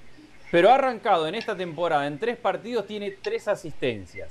El, el, año pasado jugó 16 partidos, metió 6 goles porque estuvo casi toda la temporada lesionado y la temporada anterior en 33 partidos había metido 16 goles y 6 asistencias, que es un, récord para nada despreciable, un gol cada dos partidos en la Bundesliga para un chico de, 23 años, que repito, sufrió un par de lesiones importantes, hace, hace dos o tres años sufrió la, la lesión de los ligamentos cruzados, eh, después tuvo COVID el año pasado también, ha superado varios problemas, pero me parece una amenaza directa a los minutos de Raúl Jiménez, más que un complemento para Raúl Jiménez. Eh, creo que, lo veo más intercalando minutos con el delantero mexicano que jugando los dos en esa posición, sobre todo con el sistema que está jugando hoy por hoy el, Wolverhampton. Así que me parece que, que, el equipo se da cuenta que lamentablemente después de la lesión Raúl Jiménez no ha, no ha marcado el nivel de goles que venía marcando antes de, su lesión y empieza a buscar alternativas porque, porque sigue teniendo falta de gol. Hoy, lo decía Jorge recién, contra el Bournemouth, que viene de perder 9 a 0, termina 0 a 0. El equipo le, sigue faltando gol. Así que ahí, busca una alternativa que me parece puede afectar los minutos de Raúl Jiménez de aquí en adelante. Bueno, hoy vamos a estar con mucha información, al igual que mañana, eh, porque se están cerrando las ventanas y ustedes, amigos televidentes, suponemos que les interesa saber aquellos movimientos más importantes y fundamentalmente a los que puedan involucrar a los de países latinoamericanos americano. ¿eh? Em, a ver, uh, hablando del Milan, recién hablábamos, ayer lo dijo Ricky Ortiz, hoy se confirmó de manera oficial eh, el grupo Red Bird, o Red Bird, creo que se llama, y los, el Yankee Global uh, Enterprises, los dueños de los Yankees de Nueva York, adquirieron por 1.2 billones de dólares. Yo no sé si es la totalidad del Milan. Sí. Pero sí la totalidad. Dinero estadounidense que sigue llegando al fútbol europeo. Eh, de todas maneras, no veo cómo puedan competir con el dinero eh, árabe, no sé el ruso con esta nueva situación bélica que estamos viviendo, pero con los árabes, es más, yo reitero. Bueno, poder pueden, Jorge, el, tema es que quieran hacerlo. Sí, sí, por eso, el estadounidense va a hacer negocio. El árabe va a darse baños de popularidad con la plata. No les importa perder. El estadounidense no quiere hacer un negocio que sea viable, que deje ganancias, por lo menos que no pierda y que la inversión vaya creciendo. Jorge. Así que, eh, de todas Igual maneras. Jorge, ahí tenés el estadounidense. Te hago una salvedad. Que no para, ¿eh? El una salvedad. no para. Sí, sí, una salvedad. El Red Bird agarra la, la mayor parte del equipo y la parte de, de, los Yankees de Nueva York es un 10%. O sea, son dos diferentes. 90 y 10.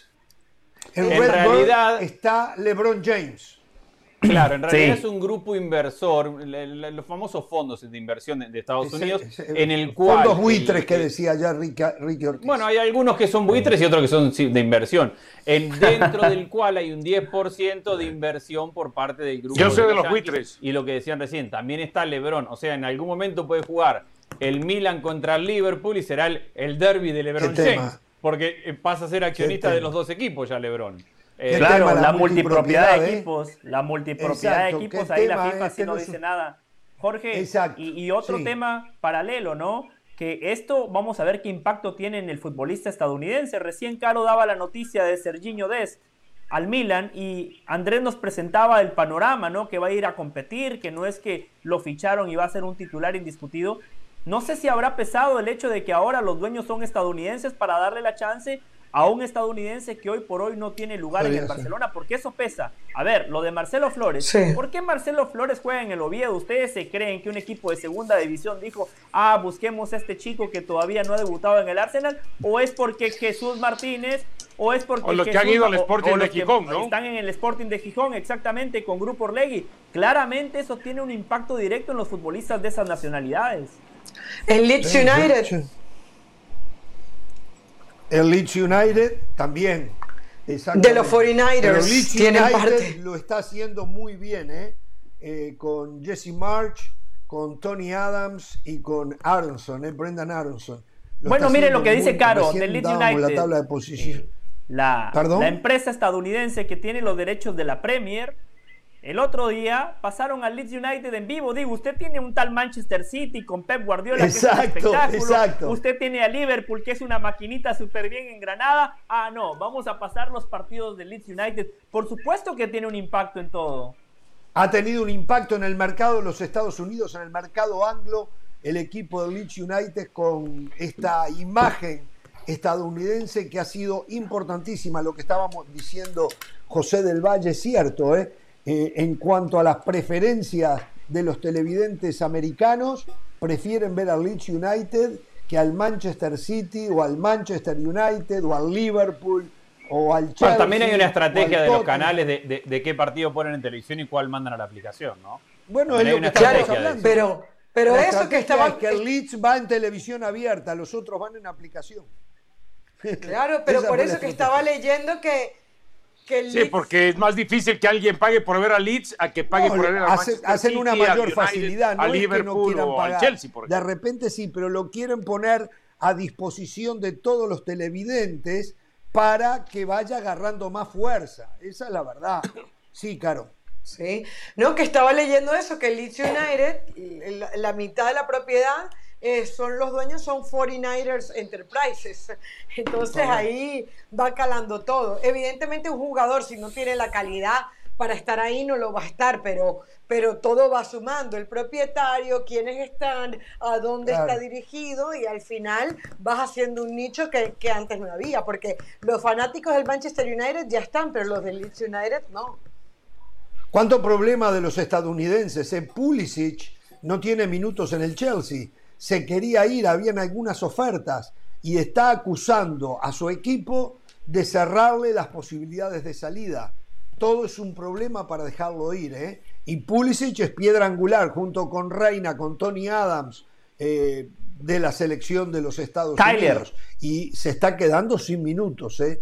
Ahora es cuando se empieza a ver la situación incómoda para algunas selecciones.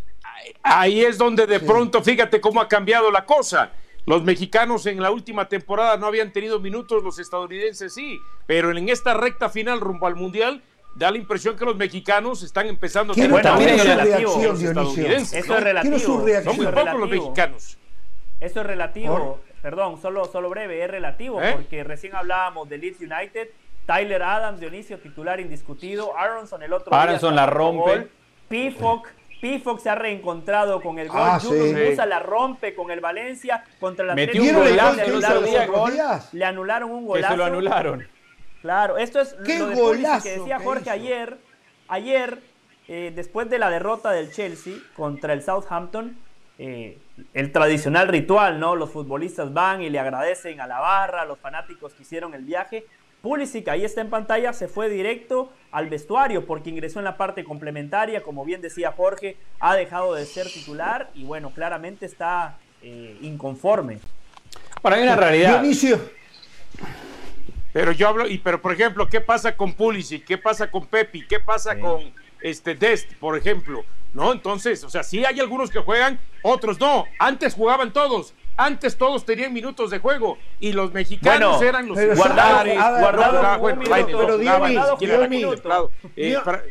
prácticamente sí, guardado entraba de, Michael Arriola, los otros días, los otros días, Michael, Michael, dígale. presidente de la Liga MX, indicaba que, o Miquel Arriola, sí, Miquel. que hay 231 estadounidenses jugando en Europa, creo.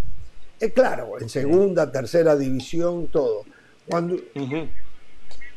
El señor Miquel Arriola lo trajeron para justamente tratar de emparejar algunas cosas eh, con el tema con el tema de la MLS y la verdad es que nada más se está quedando viendo se está quedando viendo cómo pasa y pasa y que si ya se nos acerca en cuatro o cinco años, que si ya nos superaron en tales campos, que si ahora doscientos y tantos de jugadores. Yo no quiero escuchar que son doscientos y tantos de jugadores estadounidenses, quiero escuchar que me diga que son doscientos y tantos de jugadores mexicanos. Yo no quiero escuchar que me diga que en cuatro o cinco años la MLS nos va a rebasar. Yo quiero escuchar que en cuatro o cinco años México le va a volver a sacar una distancia considerable a Estados Unidos. Está preocupado Dionisio, Dionisio está muy preocupado lo que él está diciendo es la realidad. A ver, uy, estoy temblando. Pero le dice cuál es la realidad. Usted elige después. Él, eligió, él ya eligió decir cuál es la realidad. No, no, no, yo quiero que él actúe. Yo quiero que él actúe, no que hable, que actúe, Ramón. Lo que le está diciendo no le está mintiendo, le está diciendo cuál es la realidad hoy. Y que tiene que trabajar en consecuencia para emular o mejorar lo que hace Estados Unidos. Pero lo que le quería terminar de decir es que si Des no juega, Pulisic pocos minutos, eh, Ricardo Pepi, que nunca fue eh, un titular, ni siquiera tenía un lugar garantizado para ir al Mundial, eh, pero después en la mayoría de los casos, todos tienen, McKinney en la Juventus tiene muchísima actividad, o sea, en la mayoría de los casos tienen mucha actividad los jugadores de Estados Unidos. la, la de Pulisic tiene que preocupar sin duda. La de Pulisic tiene que. No, yo, creo, yo creo. Pero Des lo soluciona en el mercado porque, el, bueno, ahora la, noticia que está yendo al Milan en este momento, habrá que esperar la confirmación oficial. Des lo soluciona porque un equipo que se lo lleve le va a dar algunos minutos, por más que sea que no sea titular indiscutido. A ver, más allá de cómo llegue uno y otro, lo que tiene que ser preocupante para México es tener 13 jugadores en Europa. Eh, es, o, 12, no sé cuántos son los que dijo Martino que, están en el Bueno, sí, alguno más. Que tendríamos que hacer la lista a ver de quiénes son, quiénes son esos 12 jugadores con los que habló el Tata Martino y que Bueno, yo llegué a 11, me faltó uno. Mire, a mí me faltó uno, me faltó uno, a ver si ustedes me ayudan. Permítame, me perdí. permítame, permítame, ya voy ah, con eso, porque desde hace un ratito quiero preguntar, quiero saber la reacción de Dionisio Estrada, de lo que todavía no está confirmado, pero que ya es un rumor a voces, de que habría una oferta de 50 millones de euros del Chelsea al Ajax por el machín eh, Edson Álvarez. Eh, ¿Qué le genera eso?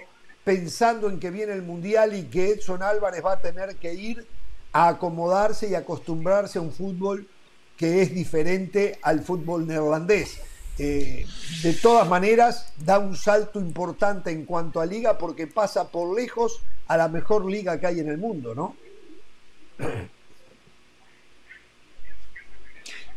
bueno, yo pienso que antes del Mundial tendría que quedarse donde está, ¿eh? donde es titular indiscutible, donde juega cada partido, cada minuto prácticamente, rara vez lo terminan sacando de cambio, rara vez lo ponen, eh, lo rotan como para darle descanso.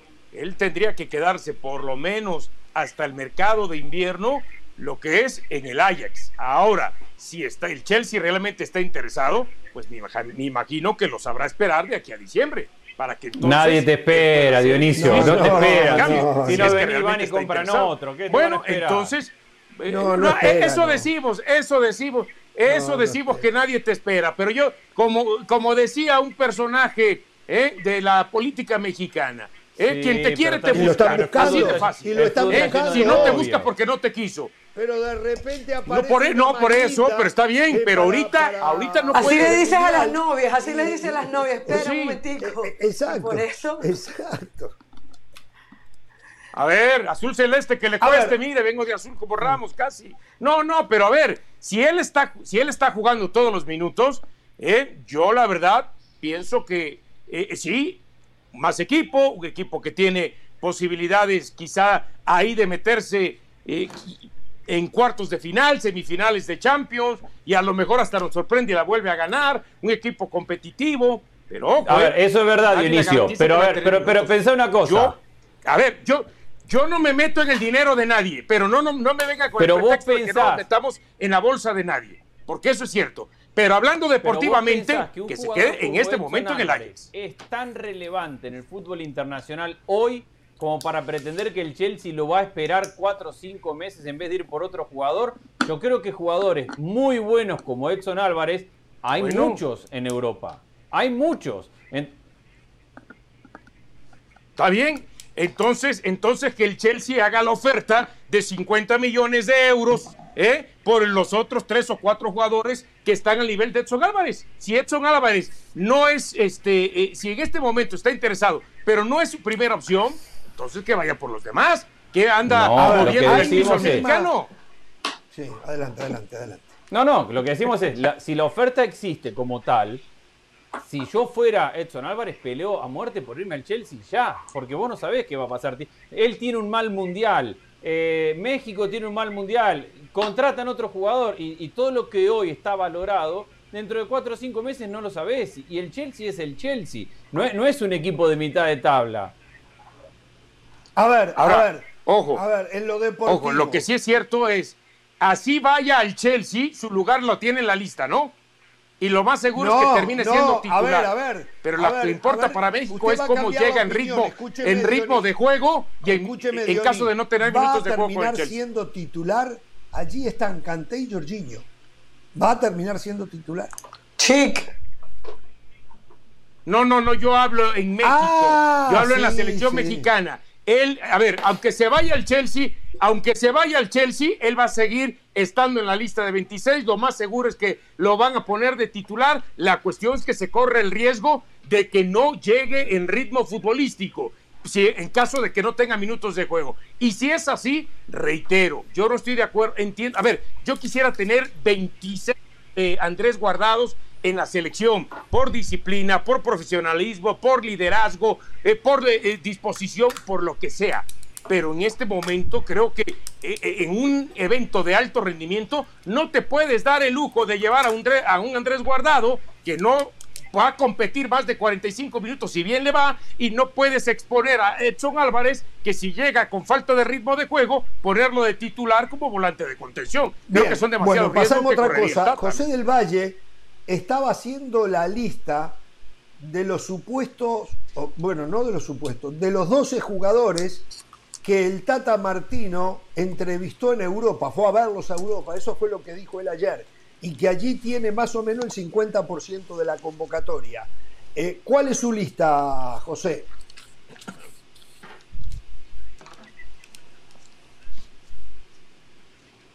Claro. Ojalá que yo esté equivocado, José, pero Tecatito no llega al Mundial, ¿eh? Tecatito no, no llega al Yo también pienso que no llega. no llega al Mundial. Yo también pienso que no llega. Aparte sin fútbol. Si llegara sano, no tiene fútbol. Sí. Sí, sí. Creo que tiene que ver con, la parte de apoyarle. Volvemos a lo mismo. Tiene que ver con la parte de apoyarle las palabras de Tata Martino ayer. Ah, bueno, no, pero acá, ¿quién tiene soluciones en la cancha, Caro? Que si el jugador dice yo creo que llego, pues se le, se le acompaña hasta el final. Todo el mundo sabe lo doloroso que es para un jugador perderse el mundial, tener una lesión de este tipo y bueno, la, esperanza es lo último que se pierde. Pero yo creo que si tuviéramos que hacer todos una apuestas, todos apostaríamos que el Tecatito no llega. José.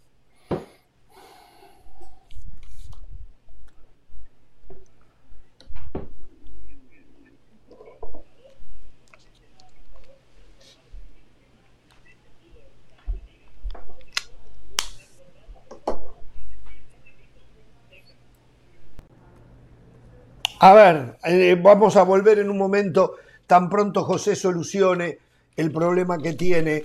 Más o menos todos nos imaginamos quiénes son los jugadores, pero él se tomó el trabajo este, de hacer la lista, por lo tanto vamos a, esperar recuperarlo. ¿Por qué no aprovechamos entonces, hacemos una pausa, en un ratito se viene Mauricio y Imay desde Atlanta en la previa del partido de esta noche del tricolor mexicano frente a la selección paraguaya. Es más, Carolina me dice que tiene hasta el 11 que el Guille Barros Esqueloto, el técnico de Paraguay, va a poner contra el tri mexicano. Vamos a la pausa y volvemos. Hoy en producción de Patti Valdés el día libre para Brian García.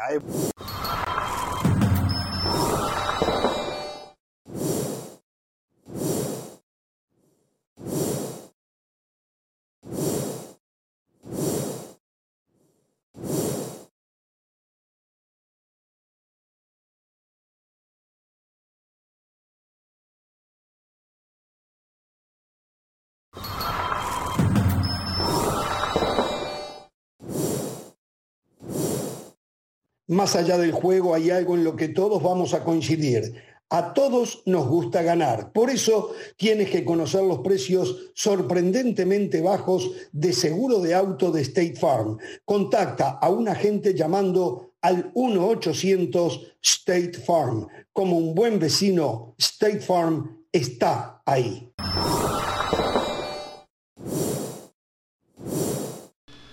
Bien, estamos de regreso y bueno, y retomamos el tema, la lista de los posibles 12 jugadores con los que el Tata Martino habló en Europa y que ayer dijo que es el 50% de la convocatoria, asumiendo si fueran 24, no sabemos que es 26, pero bueno, eh, o sea, le faltaría uno para que sea el 50%.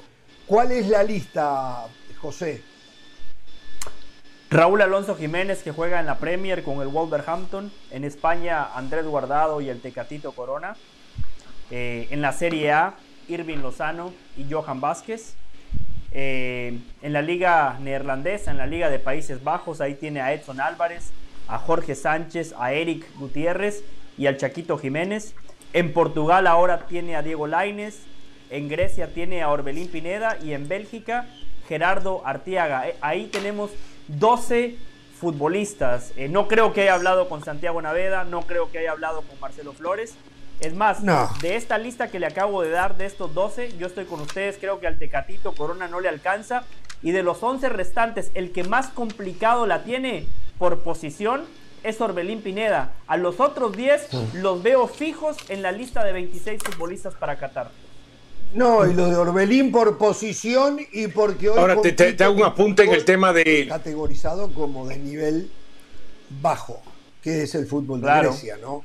Eso, eso también le patea en contra. Perdón, Dionisio. Sí, pero, pero a ver, si empieza a tener. Si, empieza a tener una buena temporada, acuérdense lo que pasaba con este. Eh, era otro momento. Entonces, este, eh, era otro momento. que vino de ahí Bueno, Neri había, pasado por la previa. Estoy de acuerdo con usted, pero, pero, mire, Dionisio, Dionisio, haga, haga, haga el siguiente pero había... Ahora, yo, yo nada, más le, nada más le hago, José, nada más rapidito, rapidito. Lo de Naveda le, le compro que no lo ha ido a ver. Lo de Marcelo Flores, probablemente sí lo pudo ir a ver. Y no, y no por el tema de que vaya a estar en la lista de 26 pero sí se ha hablado del tema de que va a llevar jugadores sparring, ¿no? Entonces quiero pensar que esos jugadores sparring están fuera de la lista de los 26 y pueden ser 27, 28, 29, 30 o 31. Entonces, y si él está considerado como sparring, que es lo que se dice, yo puede creo ser, que puede ser dentro de esa lista, sí. Tenemos todos que convenir que en esta lista, sacando el Tecatito, el resto están todos adentro con la duda de Orbelín Pineda.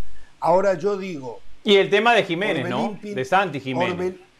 pero Santi ya empezó a hacer goles y asistencia. No, no, está bien, pero van entonces lo que decía Dionisio el otro día, van a ir con cuatro centrodelanteros México al Mundial. Claro. Yo pienso que va a llevar los cuatro centrodelanteros y a mí ya alguien me dijo por ahí que esa este, eh, versión, esa información, pero es cuatro centrodelanteros. Parece que va a ser así. Sobre todo porque, sobre todo cuando se decía que la lista de los 26 tendrían que haber Claro. Cuatro porteros no es así, solamente tres, solamente tres. Entonces ahí se decantan por un cuarto delantero. Y dice el Tata, ¿sabes qué? Aunque ya estoy harto de México, aunque Jorge Ramos venga y me defienda y me justifique, entonces así no me meto en problemas yo no y llevo a cuatro delanteros. Lo que muestra hoy la selección de la mano del Tata Martino, que quede claro, el Tata en el primer año, año y medio me encantaba. El Tata mm en el último año y medio me desencantó con lo que muestra la selección. No me gusta cómo juega la selección. Eso que quede bien claro. El tema de Gerardo Torrado, yo dije anoche en picante que para mí el Tata había mostrado ser un hombre bien parido cuando se la jugó por Torrado, porque estaba inconforme por lo que se había hecho.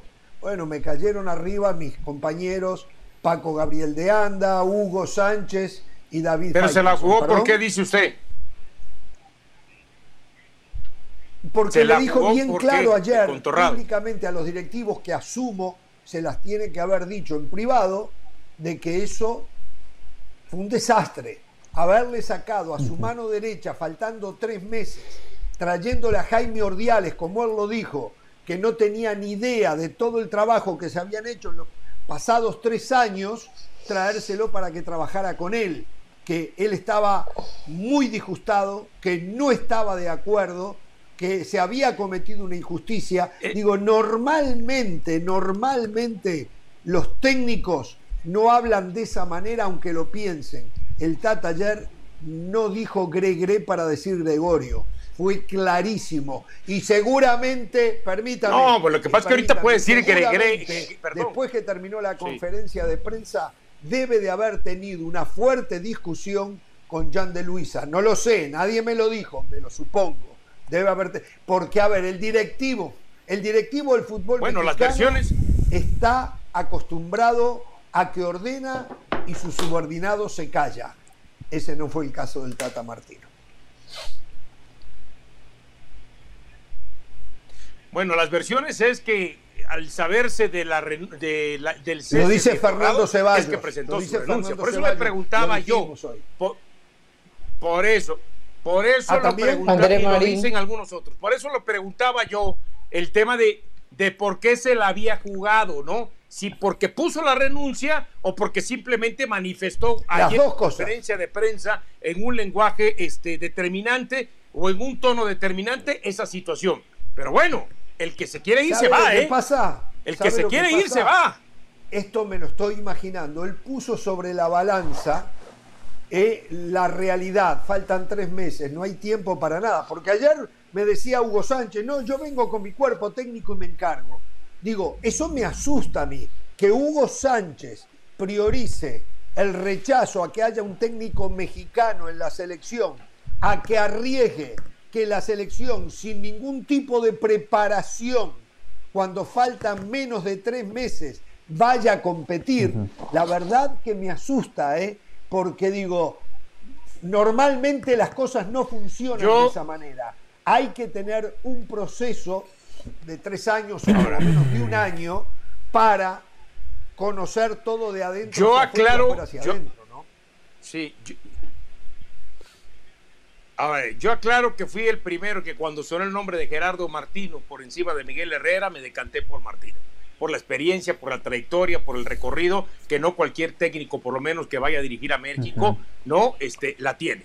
Segundo, que en el camino y sobre todo estos últimos dos años eh, se ha venido abajo el equipo, ya sea porque él no ha podido por los rendimientos individuales y eso se ha juntado y entonces vemos lo que muestra la selección colectivamente, esa es otra cosa. Soy de los primeros que dije que el Tata Martino tiene que terminar el proceso hasta Qatar, ¿eh? pero cuando también te enteras de que el Tata Martino, después de la derrota ante Canadá, presentó su renuncia, como diciendo, ah, no puedo más con el paquete. No, estábamos tan alejados de lo que ahí ya, ahí ya, ahí ya, ahí ya no está, ahí ya entonces está en contra de lo que usted comenta, ah, señor Ramos. partido con Canadá, dice, perdón, perdón, perdón, perdón. Bueno, no, pero si, si presentó la renuncia contra Canadá, me imagino no puedo más con el paquete, está reconociéndolo.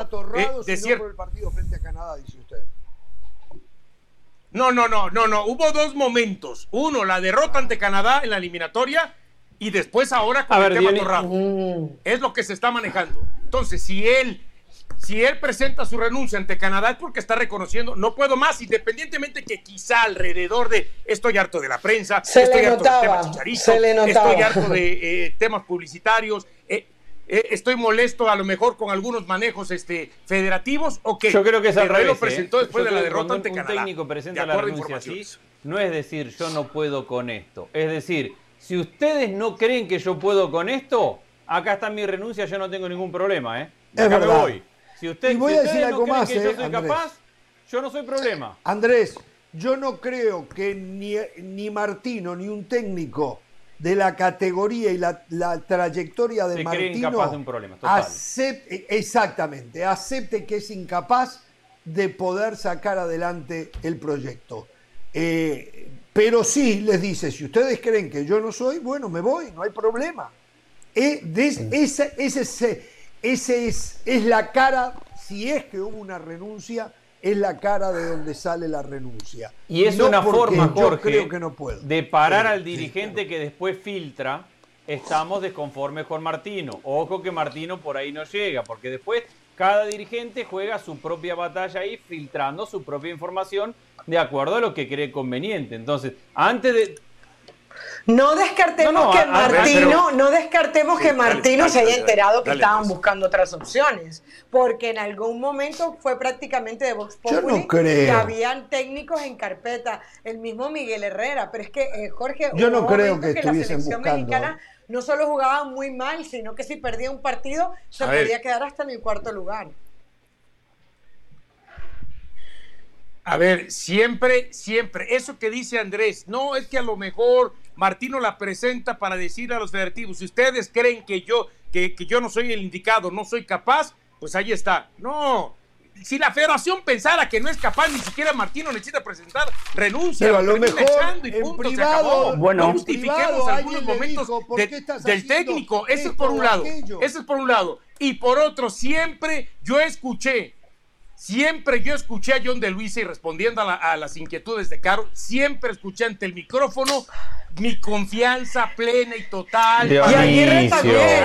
Y Aguirre de siempre. Nunca escuché. que el técnico está más cerca de ser despedido el rato después de que no, no, no, no, a, ratificar su continuidad. Es el pero, pero sí, sí hay una realidad. No, pero lo han mantenido. pero lo han mantenido. pero lo han mantenido. El mexicano ha cambiado con Juan Carlos Osorio tuvieron múltiples oportunidades para despedirlo. Digo, un 7 a 0. Claro, un 7 a 0. Sobre todo el 7 a 0, ese, ¿eh? Saca eh, técnico. Con Gerardo Martino también tuvieron no este verano, el pasado verano, donde México pierde dos torneos contra Estados Unidos y lo aguantaron. Me parece que en eso sí hay que darle crédito a los directivos mexicanos que han cambiado, han entendido que la mejor forma de seguir adelante no es necesariamente cortar los procesos. Jorge, quería hablar de fútbol porque yo no estuve, yo no estuve aquí el día que Dionisio dijo que el Tata Martino iba a llevar cuatro delanteros. Hago yo tampoco. un análisis muy y lo está reiterando. Hago un análisis muy rápido y, hoy lo reitera Dionisio. Bien decía Jorge hace un ratito, cuando empezábamos a hablar de la lista, eh, generalmente van a ir dos por puesto. En una lista de 23, tres guardametas y después dos futbolistas por puesto. Hay técnicos que muchas veces terminan llevando un, futbolista polifuncional, por ejemplo un 5, que encima pueda jugar de interior, para liberar un espacio y llevar tres delanteros. Ahora con una lista de 26 el panorama cambia.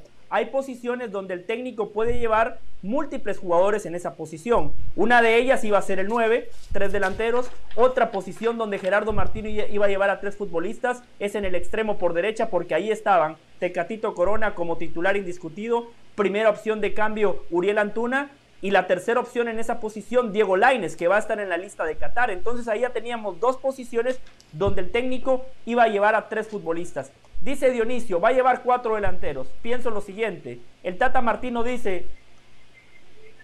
Y ojo, eh, Mauricio May también ayer lo empezó a manejar. Pero yo le doy crédito a usted, Mauricio May Pero tú no te lo copiaste, claro.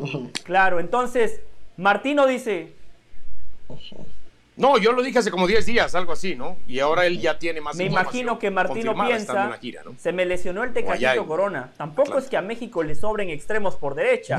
Y ante un escenario como el que tiene Henry Martín, que es el goleador de la Liga MX, Chaquito Jiménez, que hoy juega en Europa, entendiendo que Raúl Alonso Jiménez y Rogelio Funes Mori son del riñón del Tata Martino. Entonces dice, perfecto, ya no voy a llevar tres extremos por derecha, se me abre un cupo más puedo llevar eh, los cuatro delanteros. Ahora, Jorge, lo que le quería decir desde lo futbolístico, sí me llama la atención que el Tata Martino lleve cuatro nueves, porque a lo largo de su proceso, su sistema madre fue el 4-3-3. Incluso, incluso en partidos donde se le complicaron, incluso en partidos donde México no le encontraba la vuelta, el Tata Martino era muy poco de apostar por dos nueves. Hubo muy pocos partidos Caro siempre cita el partido contra Jamaica, donde Henry Martín ingresa y marca un gol, perfecto. Ese fue uno de esos pocos partidos. Ese fue uno de los, en los dos partidos, ¿eh? donde Martino terminó jugando con dos nueves. Lo hizo en una Copa Oro también, donde jugó con Alan Pulido como un segundo delantero. Pero en líneas generales, a lo largo de su proceso, en muy pocos partidos, el Tata Martino jugó con dos nueve nominales. Como titular, nunca. Siempre lo hizo, o cuando lo hizo fue cuando el partido se le complicaba. Llevar cuatro delanteros, cuando en su sistema nada más utiliza un centro delantero, no sé, ¿eh? por ahí lo dudo. A ver, no, y otra cosa, cuando usted analiza los cuatro delanteros, el único, los cuatro centros delanteros, el único que no creo que para un partido entero, pero que por momentos pueda tirarse atrás, pueda tirarse por un costado es Jiménez. Hablo de Raúl Alonso Jiménez. Los otros son nueve nominales. Nueve, nueve. Funes Mori, Funes Mori, Santiago Jiménez y Henry Martín. Y Raúl Alonso Jiménez no es que te va a desbordar, a ensanchar la cancha, a ir hasta el fondo, a meter un centro. No sé, alguna vez de repente lo hizo, pero normalmente no lo hace. Sí puede tirarse atrás, puede, puede enganchar un poco para llevar la pelota con mayor velocidad y potencia, pero no lo veo como eh, un hombre para solventar la falta de un extremo. Allí para jugar con esos dos delanteros se necesitaría dos laterales o por lo menos uno de ellos que saliera constantemente y que fuera arriba. Eh, ¿Los tiene? Pues los dos salen, Jorge. Ahora, yo hago una pregunta. quien esté también sale. ¿eh? Puede ser Gallardo, Ok, yo, hago una pregunta como para que sumemos y pido ayuda puede ser Iraguirre si en esta lista. Cuatro delanteros. Después, todos coincidimos de acuerdo a la lista que hacía José, más lo que conocemos de, los gustos de Martino, que va en que Alexis Vega va a ir al Mundial, que el Chucky Lozano va a ir al Mundial, que Orbelín Pineda va a ir al Mundial, por lo que Alvarado, ¿qué pasa con el Piojo? Yo Orbelín lo dudo también, ¿eh? Orbelín tengo mi duda, ¿eh? Orbelín tengo mi duda. El Piojo te da esa facilidad de jugar por afuera, ¿eh? El Piojo Alvarado, ¿eh? Eh, pero eh, no para titular, pero. Si Martino dice que habló con 12 jugadores de Europa que van a ir al Mundial, si no va Orbelín, ¿quién va de Europa? Si la lista que acaba de hacer José es precisa y no hay nadie más atrás de esa lista. Y por el otro lado sumo a Antuna y a Laines. Es decir, es buen punto ahí tenemos ¿eh? Orbelín está casi adentro, según lo que dijo.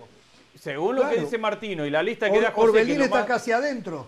Si él dice con los 12 que hablé, ya tengo el 50%, Orbelín está dentro, muchachos. sí. Es verdad. Entonces, a ver, sumemos. Cuatro, cuatro centrodelanteros. Vega, Lozano, Orbelín, Antuna, Laines.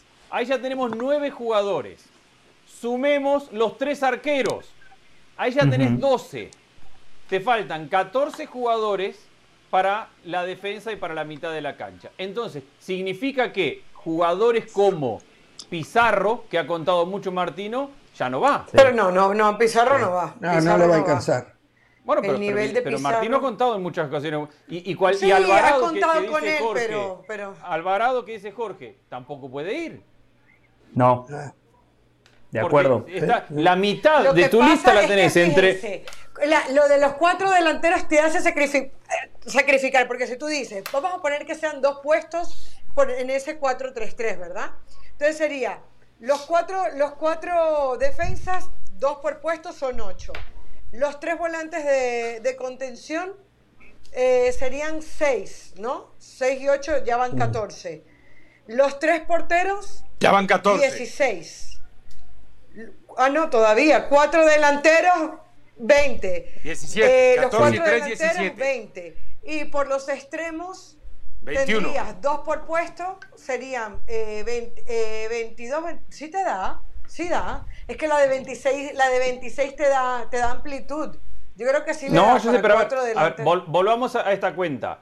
Los centrodelanteros más los extremos que acabo de mencionar, más los arqueros son 12.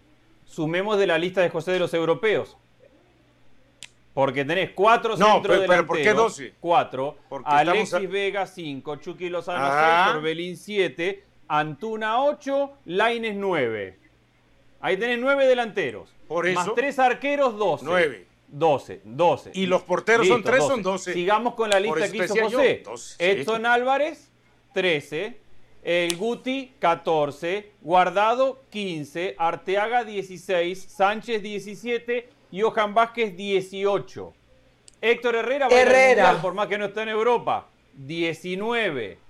Y después sumale los que ya sabés que, van a jugar. A ver, eh, defensas centrales que prácticamente hemos sumado acá. Hay, entonces, Araujo, 20. Héctor Moreno. Montes. Moreno, 21.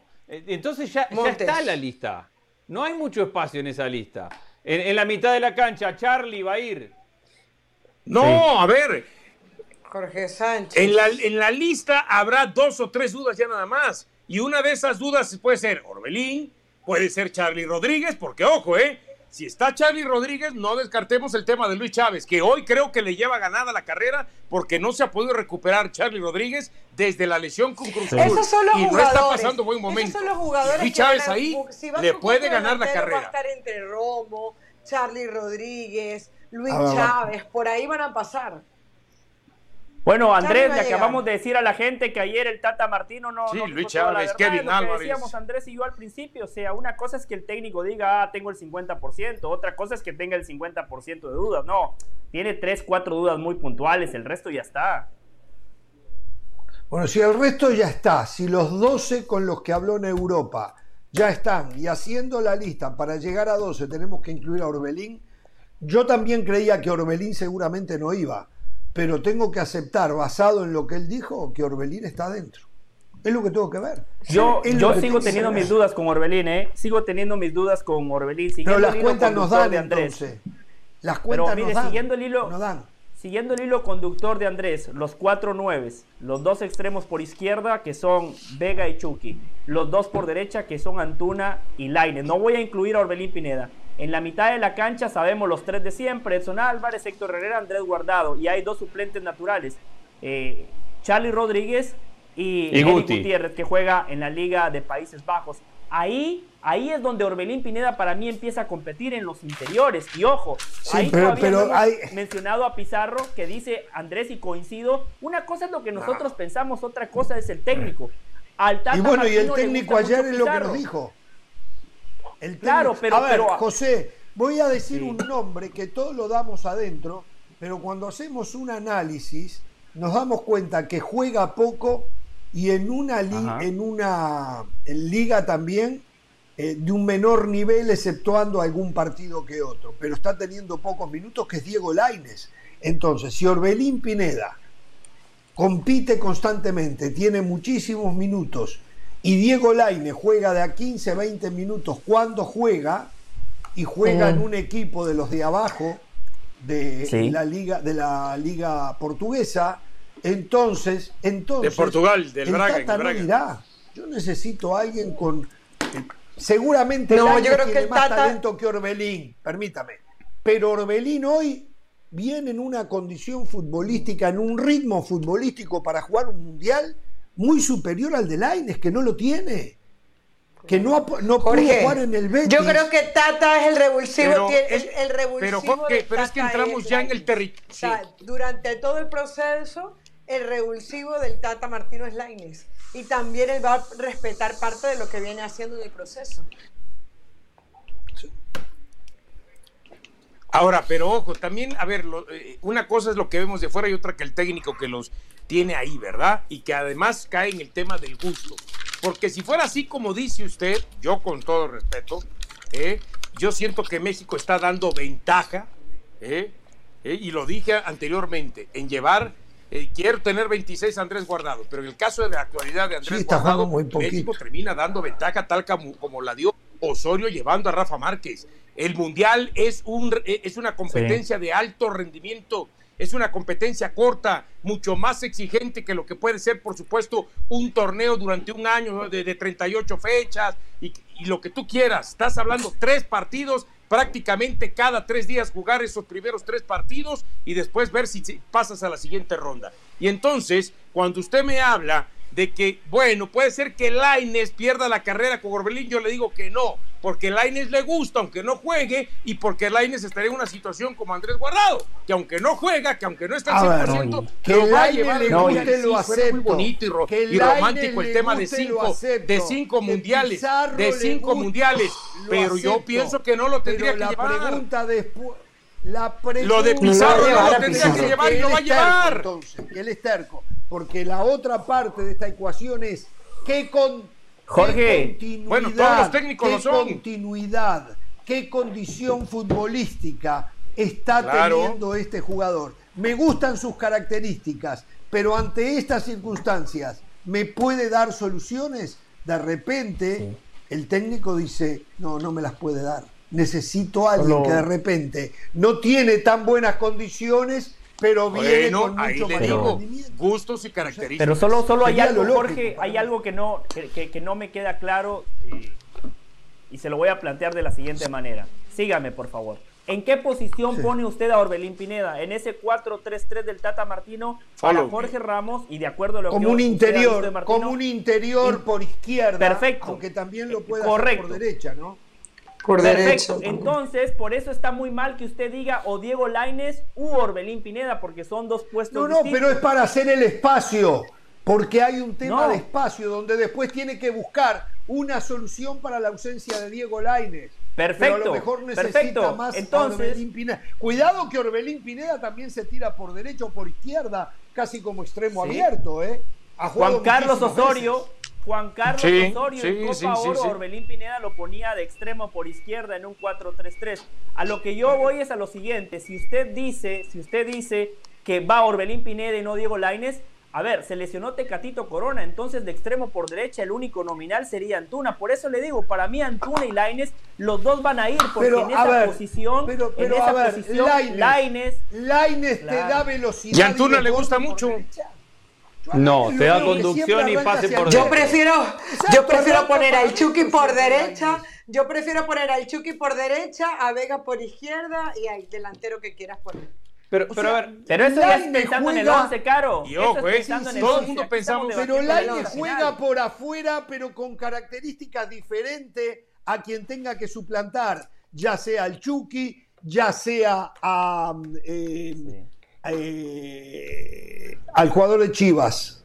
A Vega, a Vega. Vega, exactamente. Alexis no Vega. tiene esas caras. Laines es un jugador que se recuesta sobre la derecha, pero que no tiene velocidad, no tiene desborde buscando la línea de fondo, lo que tiene es gambeta que arranca para el medio y trata de meterse siempre en el área para tratar de dar un último pase o tratar no, y cuando llega a tres cuartos de cancha abierto y no ve a nadie, se regresa y da el pase. Bueno, lo llamen.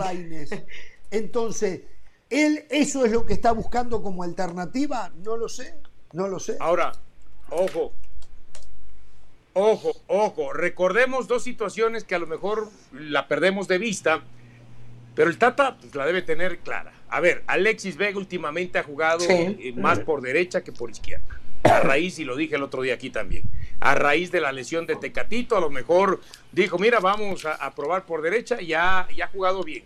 Y entonces ahí en algún momento puede decir Chucky por izquierda, Alexis por derecha. O la otra, Chucky por derecha, Alexis por izquierda. O la otra, y es al, panorama, y lo dije el otro día en un espacio de Sport Center. Yo no descartaría, ¿eh? porque a todo el mundo se nos olvida de que eh, el tema de Gallardo, pero Gallardo sus mejores cualidades las tiene como extremo por izquierda. Así se dio a conocer en Pumas. Capaz si le entra un ataque no puede andar haciendo inventos ¿eh? no no lo hace hasta cierto punto este pero no pero es que no es un invento pero cuál es el invento si Gallardo si Gallardo en este momento Gallardo en este momento Gallardo en este momento, termino, Gallardo en este momento en Monterrey, cuando entra, entra como volante por izquierda, porque lateral es Sebastián Vegas. ¿De qué me está hablando? ¿Invento de qué? Si ahí se dio a conocer. invento sería Dionisio trabajar tres años y medio y que llegue el debut del Mundial y pruebes con algo que no mostraste, que, no usaste nunca. Bueno, pero en este, pero, pero, aquí no es un invento, aquí estamos viendo cómo resolvemos la ausencia de un jugador que se te acaba de lesionar y que no va a ir al Mundial. y que no es y que puede ser una solución no tan alejada de la realidad. Que ha trabajado por tres años y medio. No, ahora. Bueno, yo digo, no descarto. Respecto a lo que decía Jorge Todos los de Laines, la, la, ventaja que tiene Laines, y en esa categoría entra un paso atrás Pizarro, en la categorización de Martino, porque en eso tiene razón José, una cosa es lo que pensemos nosotros, otra cosa es leer el pensamiento del técnico. Martino ve que no tiene un conductor como Laines y un conductor como Pizarro, porque todos sabemos, el 4-3-3, todo muy bien, y Laines se engancha para adentro y Gambeta pero es que cuando se complica un partido y necesite algo distinto, no puede pensar simplemente saco un extremo, pongo un extremo, saco un centro delantero, pongo un centro delantero. Hay veces que para romper un partido necesitas algo distinto y ahí es donde entra Laines y ahí es donde entra Pizarro, más allá de lo que pensemos todos. Ahí es donde entra Pineda también. Ahí es donde entra Orbelín Pineda, también. Son, jugadores que, que le dan algo distinto y no el puesto por puesto. Y no nos compliquemos tanto. Si Martino dijo que tiene 12 que están afuera y que ya les dijo que van, no discutamos a, los que ya dijo que van, discutemos, discutamos los otros 14. Es más, ya tenemos tres arqueros, discutamos los otros 11. Sí, sí, sí, sí, Estoy de acuerdo en eso. Y ojo que en el tema de los tres arqueros, cuando todo el mundo pensaba que era Cota, yo creo que Acevedo en este momento ya está ahí. Eh, eh, ahorita, ahorita ¿eh? Dionisio decía, poner a Gallardo como extremo por izquierda. Y Jorge de alguna manera decía, no, pero no se puede poner a inventar. Al Tata Martino le ha hecho falta inventar. Al Tata Martino le ha, le ha hecho falta patentar. Sí, pero no El Tata Martino se ha quedado con su 4-3-3. Entonces yo, yo, me pregunto, pero ¿vas no a jugar contra Argentina? ¿Vas a jugar contra Argentina? ¿Se te lesiona el, tata, eh, eh, el Tecatito? ¿Y qué? ¿Se queda solamente qué? ¿Con Alexis, con el Chucky y ver qué delantero pone? ¿Y qué pasa contra Argentina te pone a Arteaga y a Gallardo, pero no tanto para desbordar, sino para hacer un doble lateral porque por allí casi conseguiría a, a, mover a Eso voy. Eh, está bien, pero no, no va a buscar una solución de un extremo con Gallardo, es lo que yo creo no va a buscar. Si lo utiliza en esa posición a Gallardo. porque si Gallardo, su posición inicial fue extremo.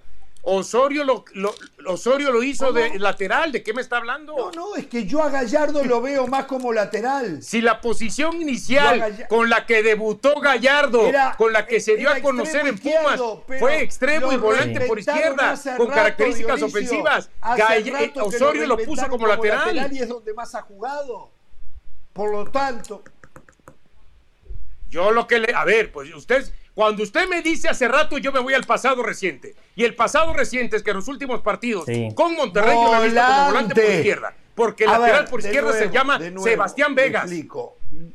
Gallardo Volante, sí, volante llega a línea de fondo y explota. No, pero, pero déjeme, déjeme decírselo o planteárselo de otra manera, Dionisio. Sí, entiendo perfectamente. Eh, Gallardo ha perdido la titularidad y cuando ha jugado en los últimos partidos, como usted bien dice, ha jugado como volante por izquierda. Perfecto, eso está clarísimo. La gran diferencia es que Juan Carlos Osorio, desde temprano en su proceso, apostó por Gallardo como lateral. ¿Cómo lo extraña, Llegó Osorio?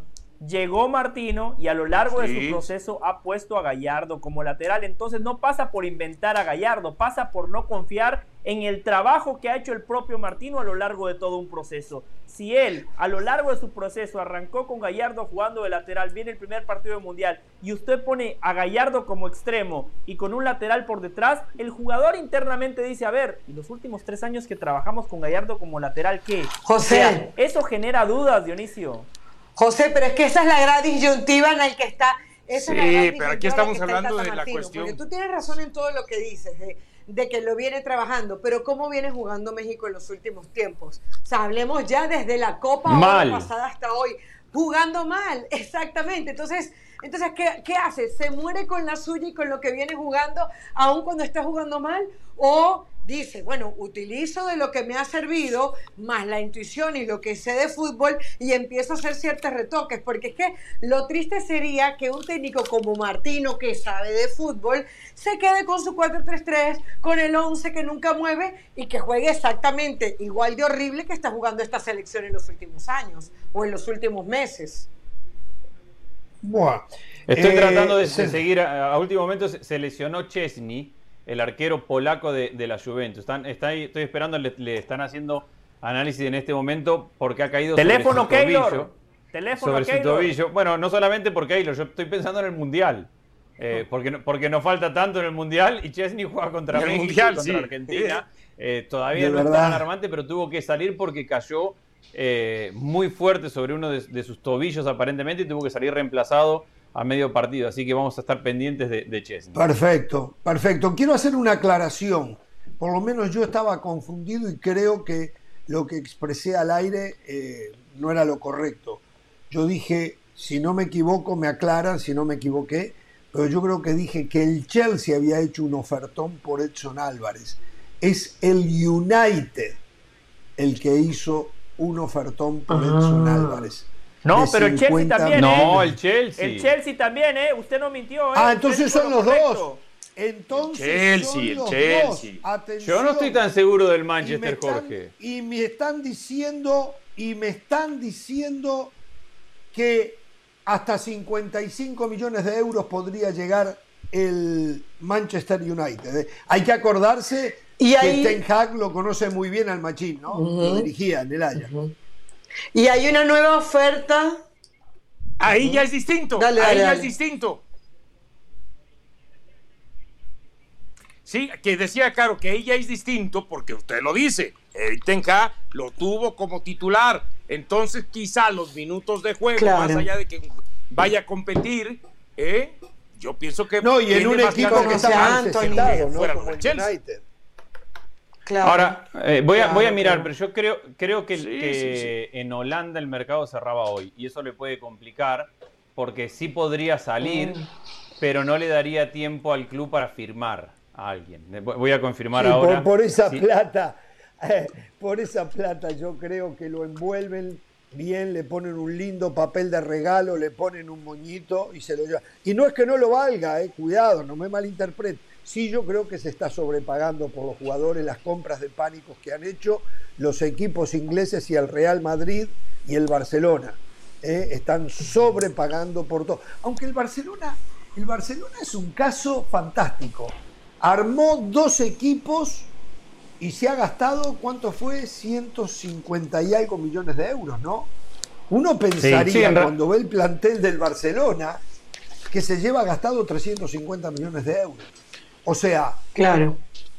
por más que yo critico el hipotecar al club en busca del triunfo inmediato, este hombre, dentro de las circunstancias, ha hecho un muy buen trabajo y hablo de, yo, de Laporta.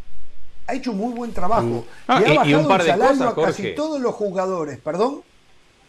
Que, un par de cosas para sumar. Mirá lo que están pagando por defensores centrales, 90 millones en el Chelsea. Correcto. Él llevó a Cundé, llevó a Cundé por 50. Exacto, y se quedó con Lewandowski por, 50 o 40 o 50.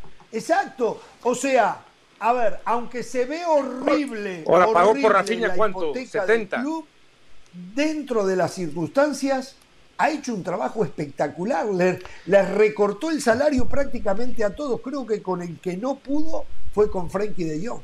Con ese no pudo. Pero al resto, por Dios, es un trabajo. Ah, hay, algo que, sigue pesando en el fútbol y, puede gustar o no, pero al jugador le interesa jugar en el Real Madrid y en el Barcelona. Los jugadores de fútbol ceden muchas veces un montón de cosas para jugar en el Barcelona y en el Real Madrid. Tiene un encanto. Caso Lewandowski. Llegado a cierto nivel económico que otros equipos no te pueden dar. El Chelsea perdió contra una oferta peor del Barcelona a Cundé. El Chelsea perdió a Rafinha con el Barcelona. A Rafinha, tiene más encanto jugar en el Barcelona y en el Real Madrid, por más que la plata sea mucha, y entendiendo que no es que van a ser pobres en el Barcelona. Pero eso, tiene tendencia a cambiar, ¿eh? Cuando por las diferencias económicas Barcelona no ha cambiado. Barcelona y Real Madrid no ganen como estaban acostumbrados, de a poco el futbolista como el cliente siempre quieren estar con el equipo ganador pero ganan, el Real Madrid ganó la Y no nos quedemos solamente con el caso de Real Madrid y Barcelona. Y, pocos se detienen como yo a analizar cómo la ganó. Perdón.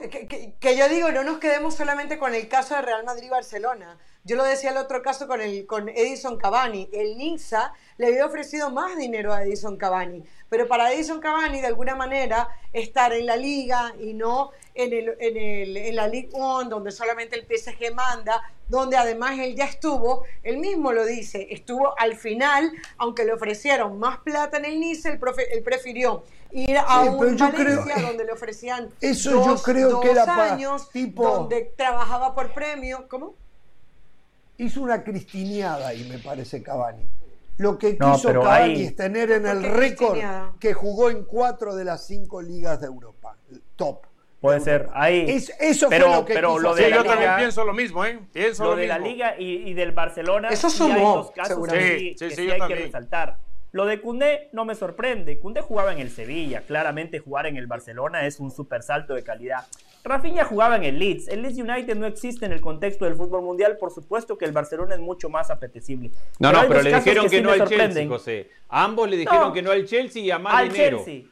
Claro, al Chelsea. A, más dinero está bien. Y el Chelsea es un nuevo rico. El Chelsea, nombre no, no, no se compara con el Barcelona, con su historia, con su prosapia. El Chelsea es un nuevo rico, uno de esos nuevos clubes que ha aparecido en los últimos 20 años. Pero sí hay dos nombres que sí llaman la atención. El primero, Lewandowski, que ya lo hemos discutido al cansancio, ¿no? Jugaba en un equipo que le ofrece todas las garantías, el gigante de Alemania. Hoy habló Boniek de ese tema.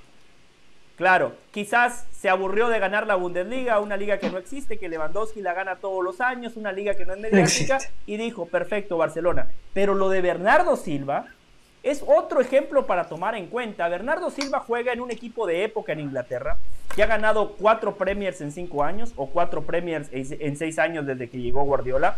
Es un equipo que juega muy bien, donde lo dirige uno de los mejores entrenadores del planeta. Y si fuese por decisión del jugador, yo estoy convencido que hoy Bernardo Silva sería futbolista del Barcelona. No llega porque no hay plata, porque se acaba el tiempo del mercado. O sea, estamos hablando de dos clubes. Ya declaró, ya declaró José. Que ofrecen todo. Bayern Múnich, Manchester City y este Barcelona que se cae a pedazos, que jugó la UEFA Europa League el año pasado, que pareciera que no tiene plata, esos futbolistas quieren jugar en ese equipo. Sí. ya Bernardo Silva declaró. Boniek, Boniek habló del tema Lewandowski, caro, y dijo que él se tenía que haber ido antes al Barcelona que no hay comparación, eh, también que es de esa opinión, en el hacer lo que hizo en el Bayern Múnich, hacerlo en el Barcelona, tiene mucho mayor impacto. Dice, seguramente va a hacer muchos hat-trick en el Barcelona. Es un hombre que nació para hacer goles. Y otra cosa, una cosa es levantarte con niebla, con llovizna, con frío, en Barcelona casi siempre con sol, con un clima muy adecuado, con poco viento. Dice. Eh, lo dijo la mujer de Di María hace un tiempo. La mujer de Di ah, María dijo. Viviendo en Manchester. En Madrid, en el mejor equipo, y de golpe viene mi marido me dice, nos tenemos que ir a Manchester porque económicamente nos vamos a asegurar el futuro y fue la peor decisión de mi vida ir a vivir a Manchester, dijo. Dice que era horrible. Lo había adelantado y por eso Bernardo ¿eh? Silva se ve que en el también, cuidado. Lo dijo Caro acá, de acuerdo. Eh, Jorge, ya, ya descartó Bernardo Silva, ya lo anunció dijo que no va a ir al Barcelona, dijo me quedo en el Manchester City, no he recibido ninguna oferta, me quedo en Manchester, aquí soy feliz y la decisión ha sido tomada. Y el Chelsea acaba de hacer otra oferta por Aubameyang, eh, ya la recibió el Barcelona en este momento y ha dicho también que incluye de nuevo a Marcos Alonso, así que no queda descartado todavía Marcos Alonso. Lo último que yo sabía en ese tema que Barcelona rechazó eran 15 millones más Marcos. Claro, esa primera oferta la, rechazó. Hay una nueva, hay una nueva. O sea, esta es una segunda oferta. Pero no sabemos cuánto. No, no sabemos cuánto, no sabemos cuánto. Y, si, bien, hay un principio de arreglo, perdón, Caro, entre, entre el Inter y algunos representantes del Barcelona por Jordi Alba, el jugador no está convencido del todo, primero. Entonces habrá que ver si finalmente acepta ir a, jugar al Inter. Por un lado, no está convencido y está sorprendido por lo que dicen en, España, porque él no se esperaba una salida del Barcelona, pero al mismo tiempo ve que fue suplente en los partidos anteriores, que Valdé le quitó el puesto, que el equipo va a ir por Marcos Alonso, que él tiene el Mundial dentro de tres meses y que necesita jugar, entonces lo, lo podría pensar pero que está totalmente sorprendido porque no se imaginó que el Barcelona le iba a conseguir una salida de este tipo. Y después pensemos otra cosa, el Barcelona le va a dar un refuerzo al Inter, rival de Champions. Ah, rival de Champions, es verdad. Rival de Champions, la ley del ex, a la vuelta del No es un tema menor, sí. No, no. ¿Se imagina, Andrés, el Barcelona otra vez a la UEFA Europa League por un gol de Jordi Alba? Sería fantástico, ¿no? Sería, sería, una locura. Ah, perdón, y confirmado, el mercado de pases en Holanda cierra hoy, o sea, debe haber cerrado ya, para inscribir jugadores. Mm. Pueden vender, obviamente, pero el mercado de pases en Holanda cierra, en Países Bajos, para decirlo bien, cierra un día antes que en el resto de los países. A ver, a ver, y es verdad, no tiene tiempo, no tiene para recibir. Ahora, para vender tiene chance mañana, ¿no? El Ajax. Pero en Holanda o en Países Bajos no se cortan las venas. o sea, no, no, viven con esa obsesión eh, que lo único que sirve es ganar y ganar y ganar. Eso es algo que se ha creado eh, y que ha aumentado muchísimo más con el tema de las redes sociales. Los neerlandeses la tienen clara tienen un proyecto de sostenibilidad del negocio. Y si este año no podemos, pero vendemos bien, aunque no traigamos a nadie bueno, lo que hacemos es le damos la posibilidad eh, a alguien que tenemos en las fuerzas básicas, que para eso es que funcionan ellos. Eh, y después van a venir a comprarnos ese de la fuerza básica y nos van a dar otros 60, 70 millones de euros. La tienen clarita ellos, no tienen las necesidades, la locura y la enfermedad que lo único que sirve es ganar, que es lo que es lo que está arruinando al fútbol en la parte económica. Sí, Dionisio. Se equivoca. Fíjese, fíjese que, fíjese que, no sé si a lo mejor en días pasados aquí lo tocaron, ayer por lo menos lo tocábamos en ESPN FC, eh, o, por lo menos había un, dato donde del 2019 para acá, desde el momento que, desde el torneo donde el Ajax termina este, eliminando al Real Madrid, metiendo al Real Madrid semifinal. al Real Madrid A la final, no, si no mal recuerdo, semifinal. Y, ajá. Bueno, sí. ¿Sabe cuánto de esa fecha a, actualmente con las, este, se puede decir, las ventas que ha generado en este mercado, ¿sabe cuánto, se ha metido el Ajax en millones de euros? 589 millones de euros. Y hubo la venta de esos Benfica un poco menos, pero también Benfica impresionante también. Hubo muchos jugadores de aquel equipo que, que, no terminaron por brillar. A ver, John terminó en equipo de mitad de tabla en, Italia. Sille, que está a punto de volver ahora, o estaba, lo estaba negociando, no ha ah, jugado en el Chelsea, el tiene en el banco. Van de Beek, suplente toda la vida en el, Manchester United. Tadic tampoco terminó de, la base de aquel equipo que generó aquella revolución de Elite terminó en la Juventus. Yo de Elite esperaba más. De Elite. Bueno, todos esperábamos más, pero por lo menos fue la Juventus y jugó. muy buena plata por él, ¿eh?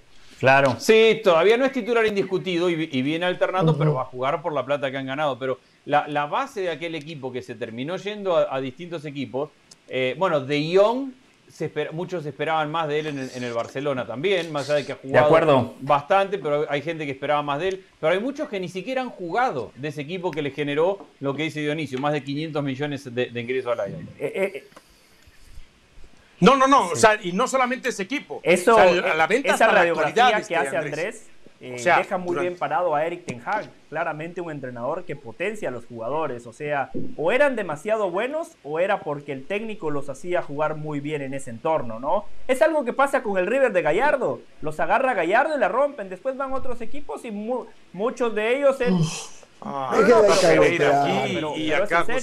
pero, es en serio. Le quería refutar algo a Jorge. Le quería refutar algo a Jorge. El Ajax, claro que quiere ganar, Jorge. En la Liga de Países Bajos ya Todos ganaron quieren tres ganar, de manera pero no es la prioridad absoluta. Quieren ganar.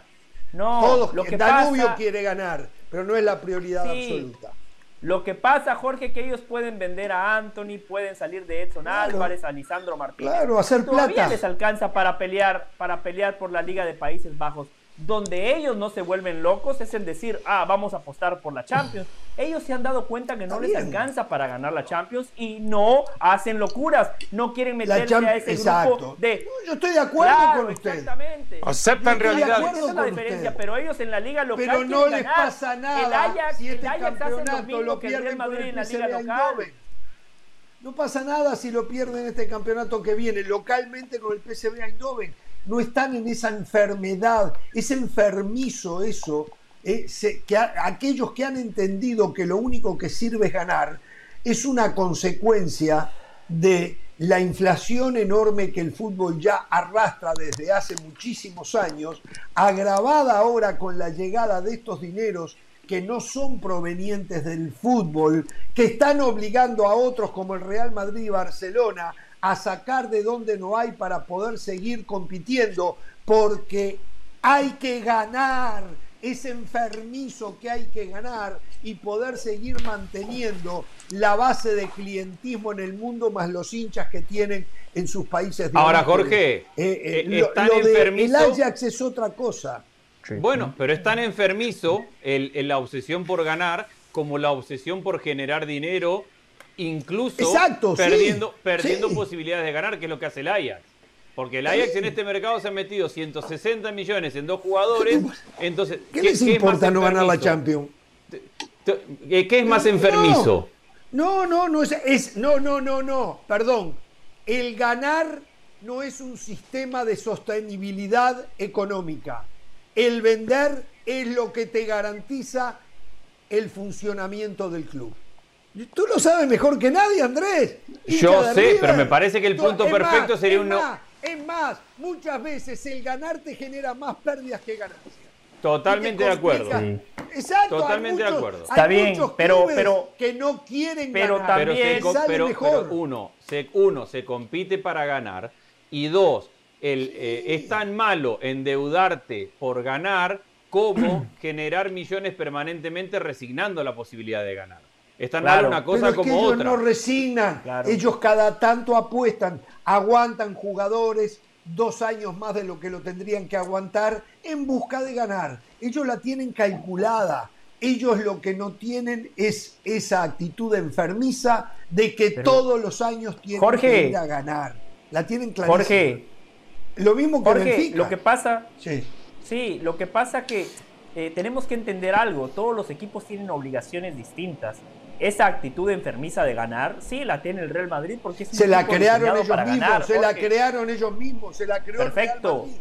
Se la creó. Sí, Nadie los obligó, el Real Madrid, Y a usted le, el Real Madrid ese cuento y, a millones como usted. Pero no se trata de comerse ese cuento. O sea, hay ciertos equipos en el mundo a los cuales se les exige ganar. Hay ciertos equipos en el mundo que si no ganan es un fracaso. esa fue la cláusula de venta de la imagen del club y por eso usted se hizo cliente. No se hizo cliente porque, ama los colores. Eso, eso no, eso soy yo el que amo los colores de Danubio. Usted se hizo cliente porque le dijeron al Real Madrid lo tenemos para ganar siempre. ¡Ah! Para ganar, ahí voy yo. Quiero sentirme ganador. Barcelona lo mismo. Barcelona lo mismo. Pero... No, no, no, el Barcelona, el Barcelona ya es distinto, porque recuerde que ellos hablan del ADN, de jugar bien, a competir de los ganar. Sí, bueno, eh, no, no, no, no, no. Del estilo, primero el estilo que ganar. De competirle al Real Madrid para ganar. De competirle al Real Madrid para ganar. Y por eso tienen las deudas que tienen. Por eso tienen las deudas que están fundidos, están quebrados. ¿Están qué? Siga. Fundidos. Ah. Que en el Barcelona puede ser, puede ser que no ganen, pero hay una facción del Barcelona que le va a decir, ah, pero jugamos muy bien. Ah, pero dominamos la posesión. Ah, pero le, le fuimos fiel a una idea. No, nadie dice eso. hay muchos, ¿eh? Hay muchos. Lo que pasa es que ganaron de esa manera del Valle. Ganaron de esa manera. No, el mismo técnico lo ha dicho. Ganamos, pero, no jugamos de acuerdo a nuestro estilo. Hay técnicos que han dicho perder es ganar. Hay técnicos que venden humo. O sea, claro que Yo estoy de acuerdo en esa postura. Yo no soy el que quiero ganar de cualquier manera. Ah, y ustedes son testigos. Lo he dicho acá. Danubio ganó, pero fue un desastre. Esa es una mentira de patas cortas cuando se gana y no se tiene un estilo y no se tiene una forma y no se juega como hay que jugar y como exige el paladar del hincha, del hincha, a no confundir, me parece que sirve de poco. Los no, y, los Todos los hinchas tienen el mismo paladar. Los del, los del Atlético de Madrid no les Por importa ejemplo, en Argentina, sea, cómo juega su equipo, Boca, les huevo, importa ganar huevo, y punto. Huevo, Por ejemplo, aunque jueguen a nada, no les importa a River le importa de qué manera gana. No con yo siempre digo una cosa, el poner gana, el poner enjundia, el poner, como se dice vulgarmente, huevo, es como aquel que compra un auto. No tiene que preguntar si el auto viene con ruedas. Tú sabes que viene con ruedas. Bueno, el huevo huevo, si no los pones, no puedes ganar, no puedes gustar.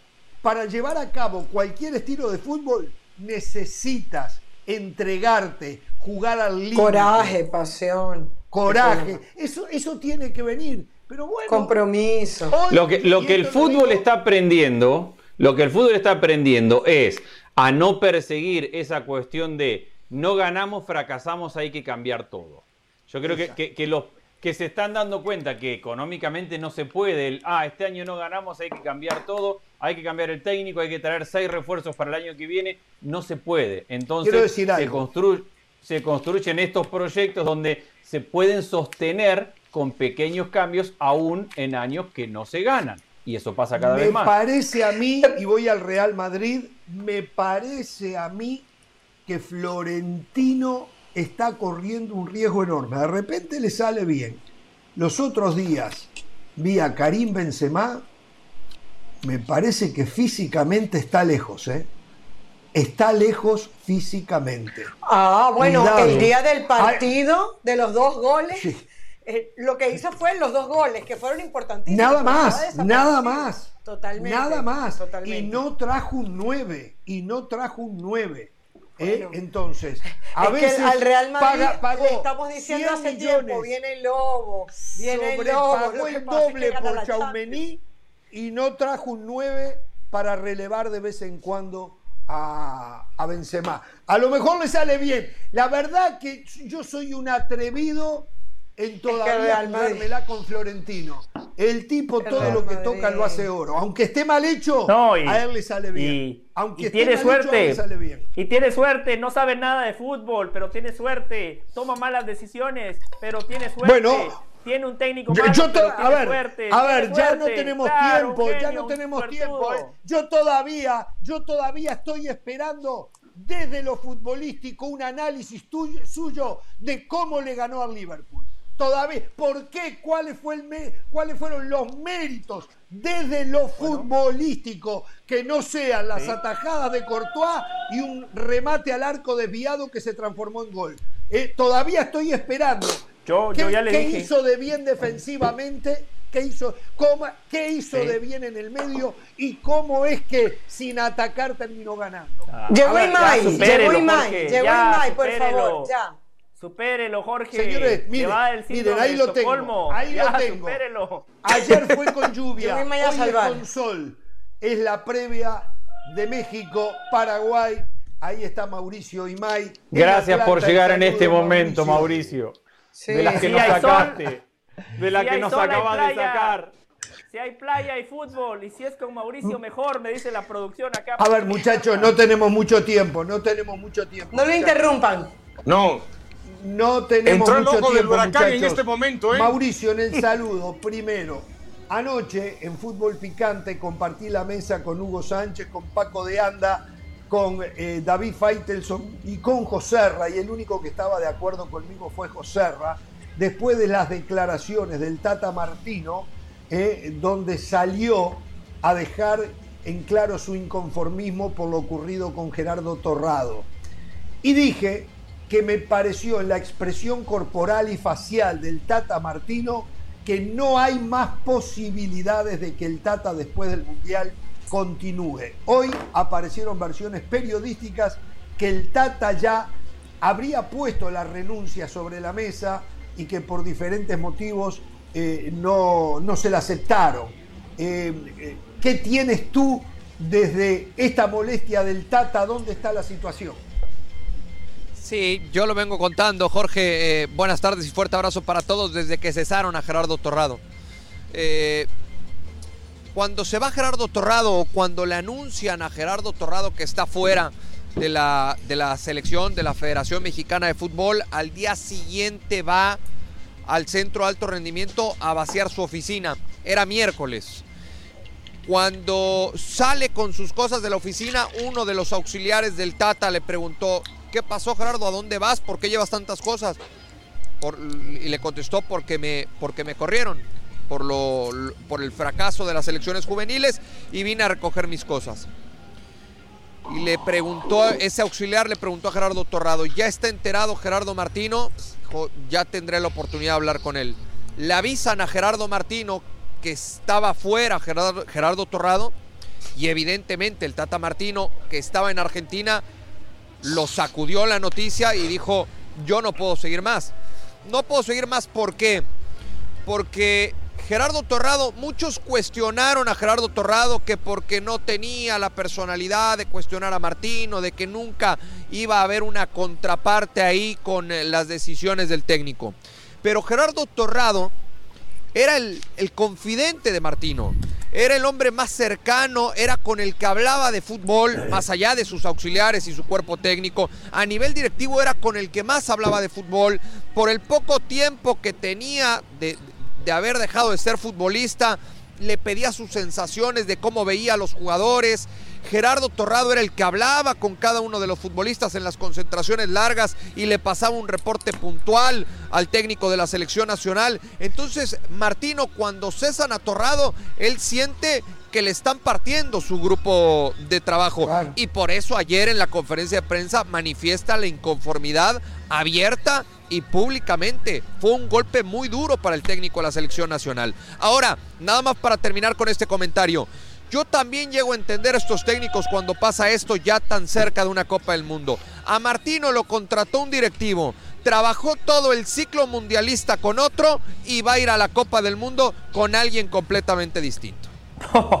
A ver, aclárame eso. A ver, aclárame eso. ¿Cómo está? Sí, eh, eh, Gerardo, sí, me ibas a decir ¿Quién algo, lo Jorge. contrató? ¿Quién lo contrató? Ge- Ger- Gerardo Martino llega Torrado. antes de que estuviera torrado en direcciones, eh, eh, en direcciones eh, nacionales. Ah, si no mal recuerdo, todavía estaba Memo Cantú. Y Ah, después perfecto. trabaja todo el proceso con Torrado. Y va a ir al Mundial con Jaime Ordiales. Una vergüenza. Un mal manejo absoluto. Un mal manejo absoluto. Ah, O sea, Pero- manejo tercermundista, podríamos decir. Claro, Jorge, Jorge, pero esto, a ver, eh, eh, yo ayer platicando con gente de la selección nacional ayer por la noche porque, porque me decían, fue duro el golpe de, de Martino, ¿no? En esa respuesta y, y me decían, fastidiado, ya un poco fastidiado el Tata. Y les decía, pero esto pasa cada cuatro años. Y en cuatro años pueden traer a Guardiola, pueden traer a Mourinho, pueden traer a Klopp. Y cuando estos técnicos se den cuenta que el fútbol mexicano es un desorden, van a llegar igual de desgastados a una Copa del Mundo.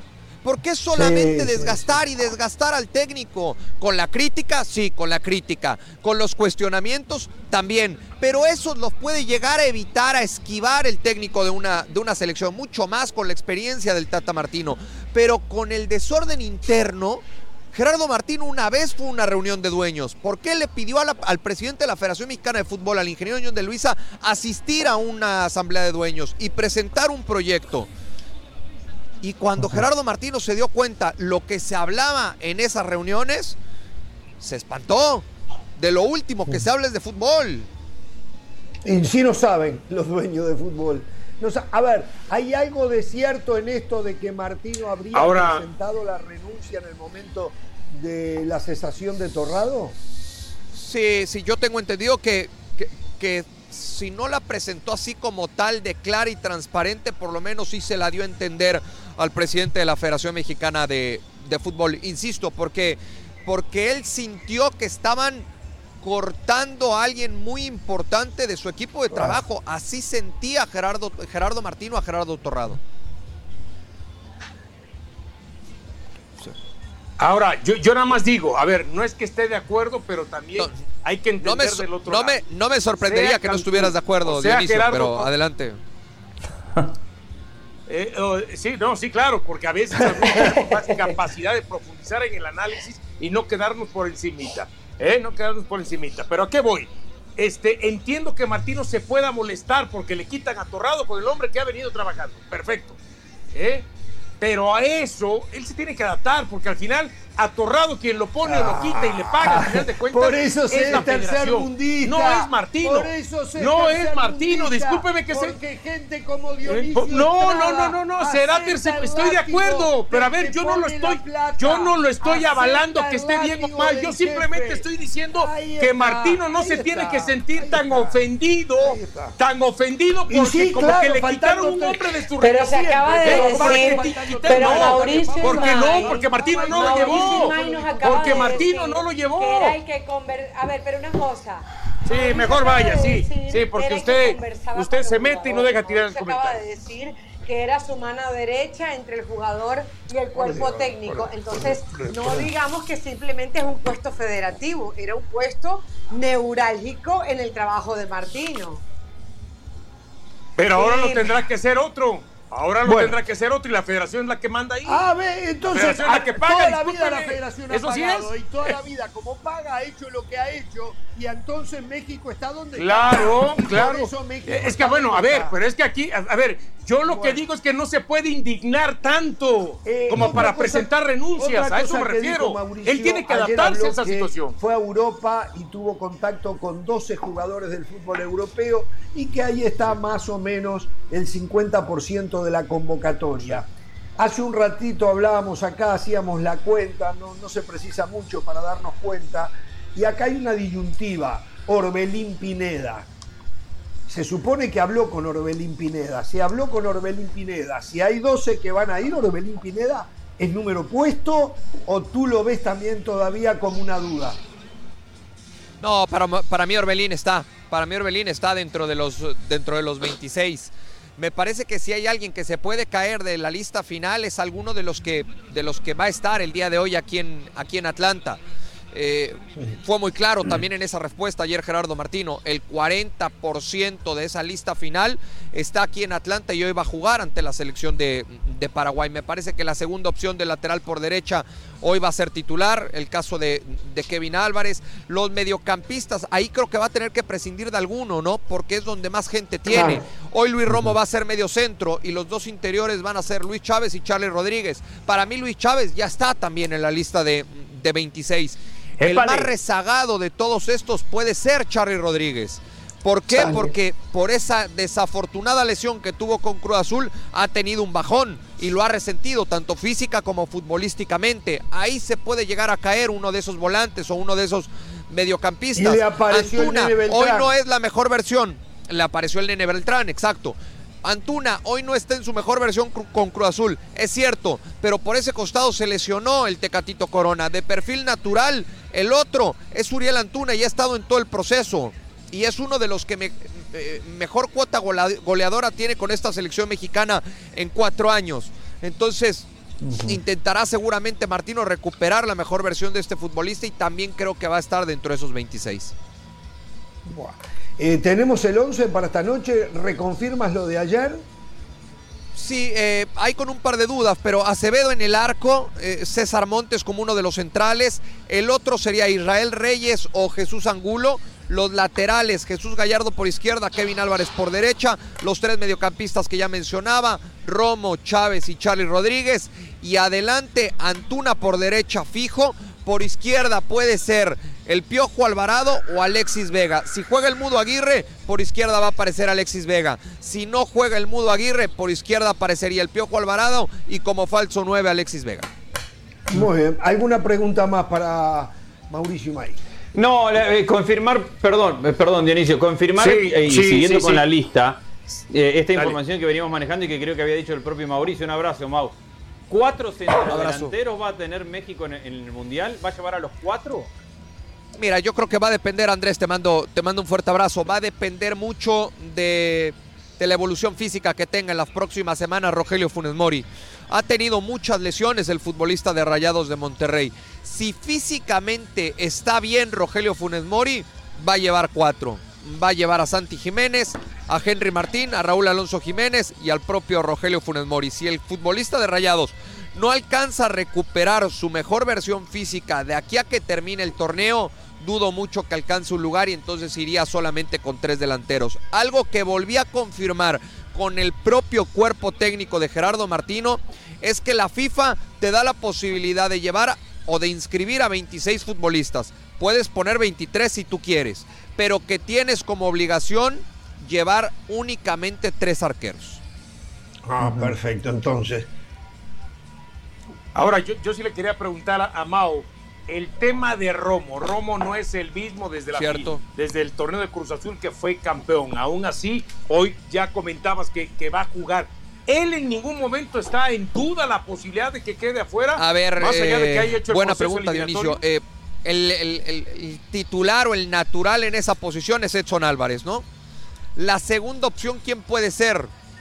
Chávez lo utiliza como interior y le convence más a Martino como interior que como medio centro. Entonces me parece que, que de condiciones o características naturales sería Luis Romo la segunda opción en esa, en, esa posición. Más allá de que el propio Héctor Herrera también te pueda cumplir esas funciones. Pero creo que hoy la segunda opción para Martino como medio centro sigue siendo Luis Romo. Mau, ¿quién es la pareja de centrales para ti hoy en, la cabeza del Tata Martino? Si mañana fuera la Copa del Mundo, Caro. Sí, sí, sí, correcto. Eh, Néstor Araujo y, Héctor Moreno. Yo creo que por experiencia, sí. Yo creo que por experiencia. Eh, ha recuperado nivel físico y futbolístico Héctor, le está dando continuidad Víctor Manuel Bucetich, está siendo titular en Rayados de Monterrey. Yo creo que si mañana fuera el partido contra Polonia sería Néstor Araujo y Héctor Moreno. Eh, Mauricio, ¿qué reacción ha habido al rumor, perdón José, de el ofertón que hubiese presentado el Chelsea y también el United de alrededor de 50 millones de euros por el Machín eh, Álvarez? Álvarez sorpresa, sorpresa. Yo por lo menos hoy por la mañana cuando, cuando empecé a leer esto, sí me, sí me sorprendió, una cifra muy alta. Eh, sabemos, ¿no? Sobre todo en el caso del Manchester United, del conocimiento que tiene Ten Hag del propio Edson Álvarez, fue el técnico que le dio mayor confianza en el conjunto del Ajax. Eh, queda poco para el cierre de, fichajes. Yo te puedo decir, eh, Jorge, yo hasta hace cinco días platiqué con Edson porque tengo la intención de verlo y me dijo te veo en Ámsterdam. Sabemos mm. que en el fútbol y en la vida todo puede cambiar de un día para el otro, ¿no? José. Mauricio, usted hablaba de todos los problemas a nivel directriz y es cierto, pero llegó el Tata Martino y el equipo jugaba muy bien y encima ganaba y a veces goleaba. ¿Qué pasó en el último año y medio? ¿Cuáles son las razones por las cuales el equipo se le cayó a Martino? Y segundo, Mauricio, yo sé que usted habla con muchos futbolistas. ¿Qué le pasa al jugador mexicano que no da, no, no, da ese paso? A ver, por Laines pagaron 15 millones de dólares, cuatro técnicos distintos y nunca jugó. Chucky Lozano en su momento la contratación más cara del Napoli y nunca pudo marcar la diferencia. Y así podemos hacer una lista inmensa e interminable de futbolistas mexicanos que tienen la chance y no, y no dan el paso. Usted que habla con el entorno del cuerpo técnico y con los futbolistas, ¿cuáles son las dos respuestas a esas dos interrogantes? No, a ver, me parece que si no marca diferencia en Europa el futbolista mexicano simple y sencillamente por falta de calidad y porque de repente quizá no nos, no nos gusta o nos cuesta trabajo ver la realidad. Eso es, eso es ¿no? Hoy Hoy la realidad del fútbol mexicano y de la selección mexicana es que no tiene a un futbolista en un equipo de élite. Por eso sería una extraordinaria noticia que fuera Edson Álvarez al conjunto del, del Chelsea. Eh, el último fue Héctor Herrera y, esto tiene que ver un poco con la respuesta a la primera pregunta que me haces, José. Eh, si en la selección mexicana los siete u ocho futbolistas que tienes de nivel más alto no pasan por un buen momento, pues evidentemente eso se refleja en el trabajo colectivo. Y la última parte del ciclo mundialista, bajo la gestión de Gerardo Martino, muchos de ellos dejaron de tener minutos en sus respectivos equipos, pasaban por alguna lesión, vinieron eh, una, una baja de juego, vivieron cada uno de ellos una baja de juego y eso evidentemente no lo soporta una selección que, insisto, tiene muy pocos jugadores de un nivel muy alto. Bueno, Mauricio, un abrazo, muchísimas gracias por siempre estar ahí cuando viajas con la selección y darnos de primera mano tus impresiones y de lo que te enteras. ¿eh? ¿Estadio bastante lleno esta noche? Sí, un, estadio espectacular y va a haber buena entrada, Jorge. Para terminar nada más este contacto y, y, antes de que cerremos esta cobertura, te quiero contar, la fase regular del torneo mexicano termina el 2 de octubre. Los futbolistas que queden eliminados ahí y estén considerados para ir a Girona con la selección mexicana, tendrán seis días de vacaciones, entre el 8, entre seis y siete días, entre el 8 y el 9 tienen que reportar en el centro de alto rendimiento y ahí empezará entonces la concentración rumbo a la Copa del Mundo. El 15 de noviembre se entrega la, la, lista oficial a FIFA y los dos partidos de preparación que tendrá la selección mexicana en Girona ante, ante Irak primero y el 16 de noviembre ante Suecia previo a hacer el viaje a Doha.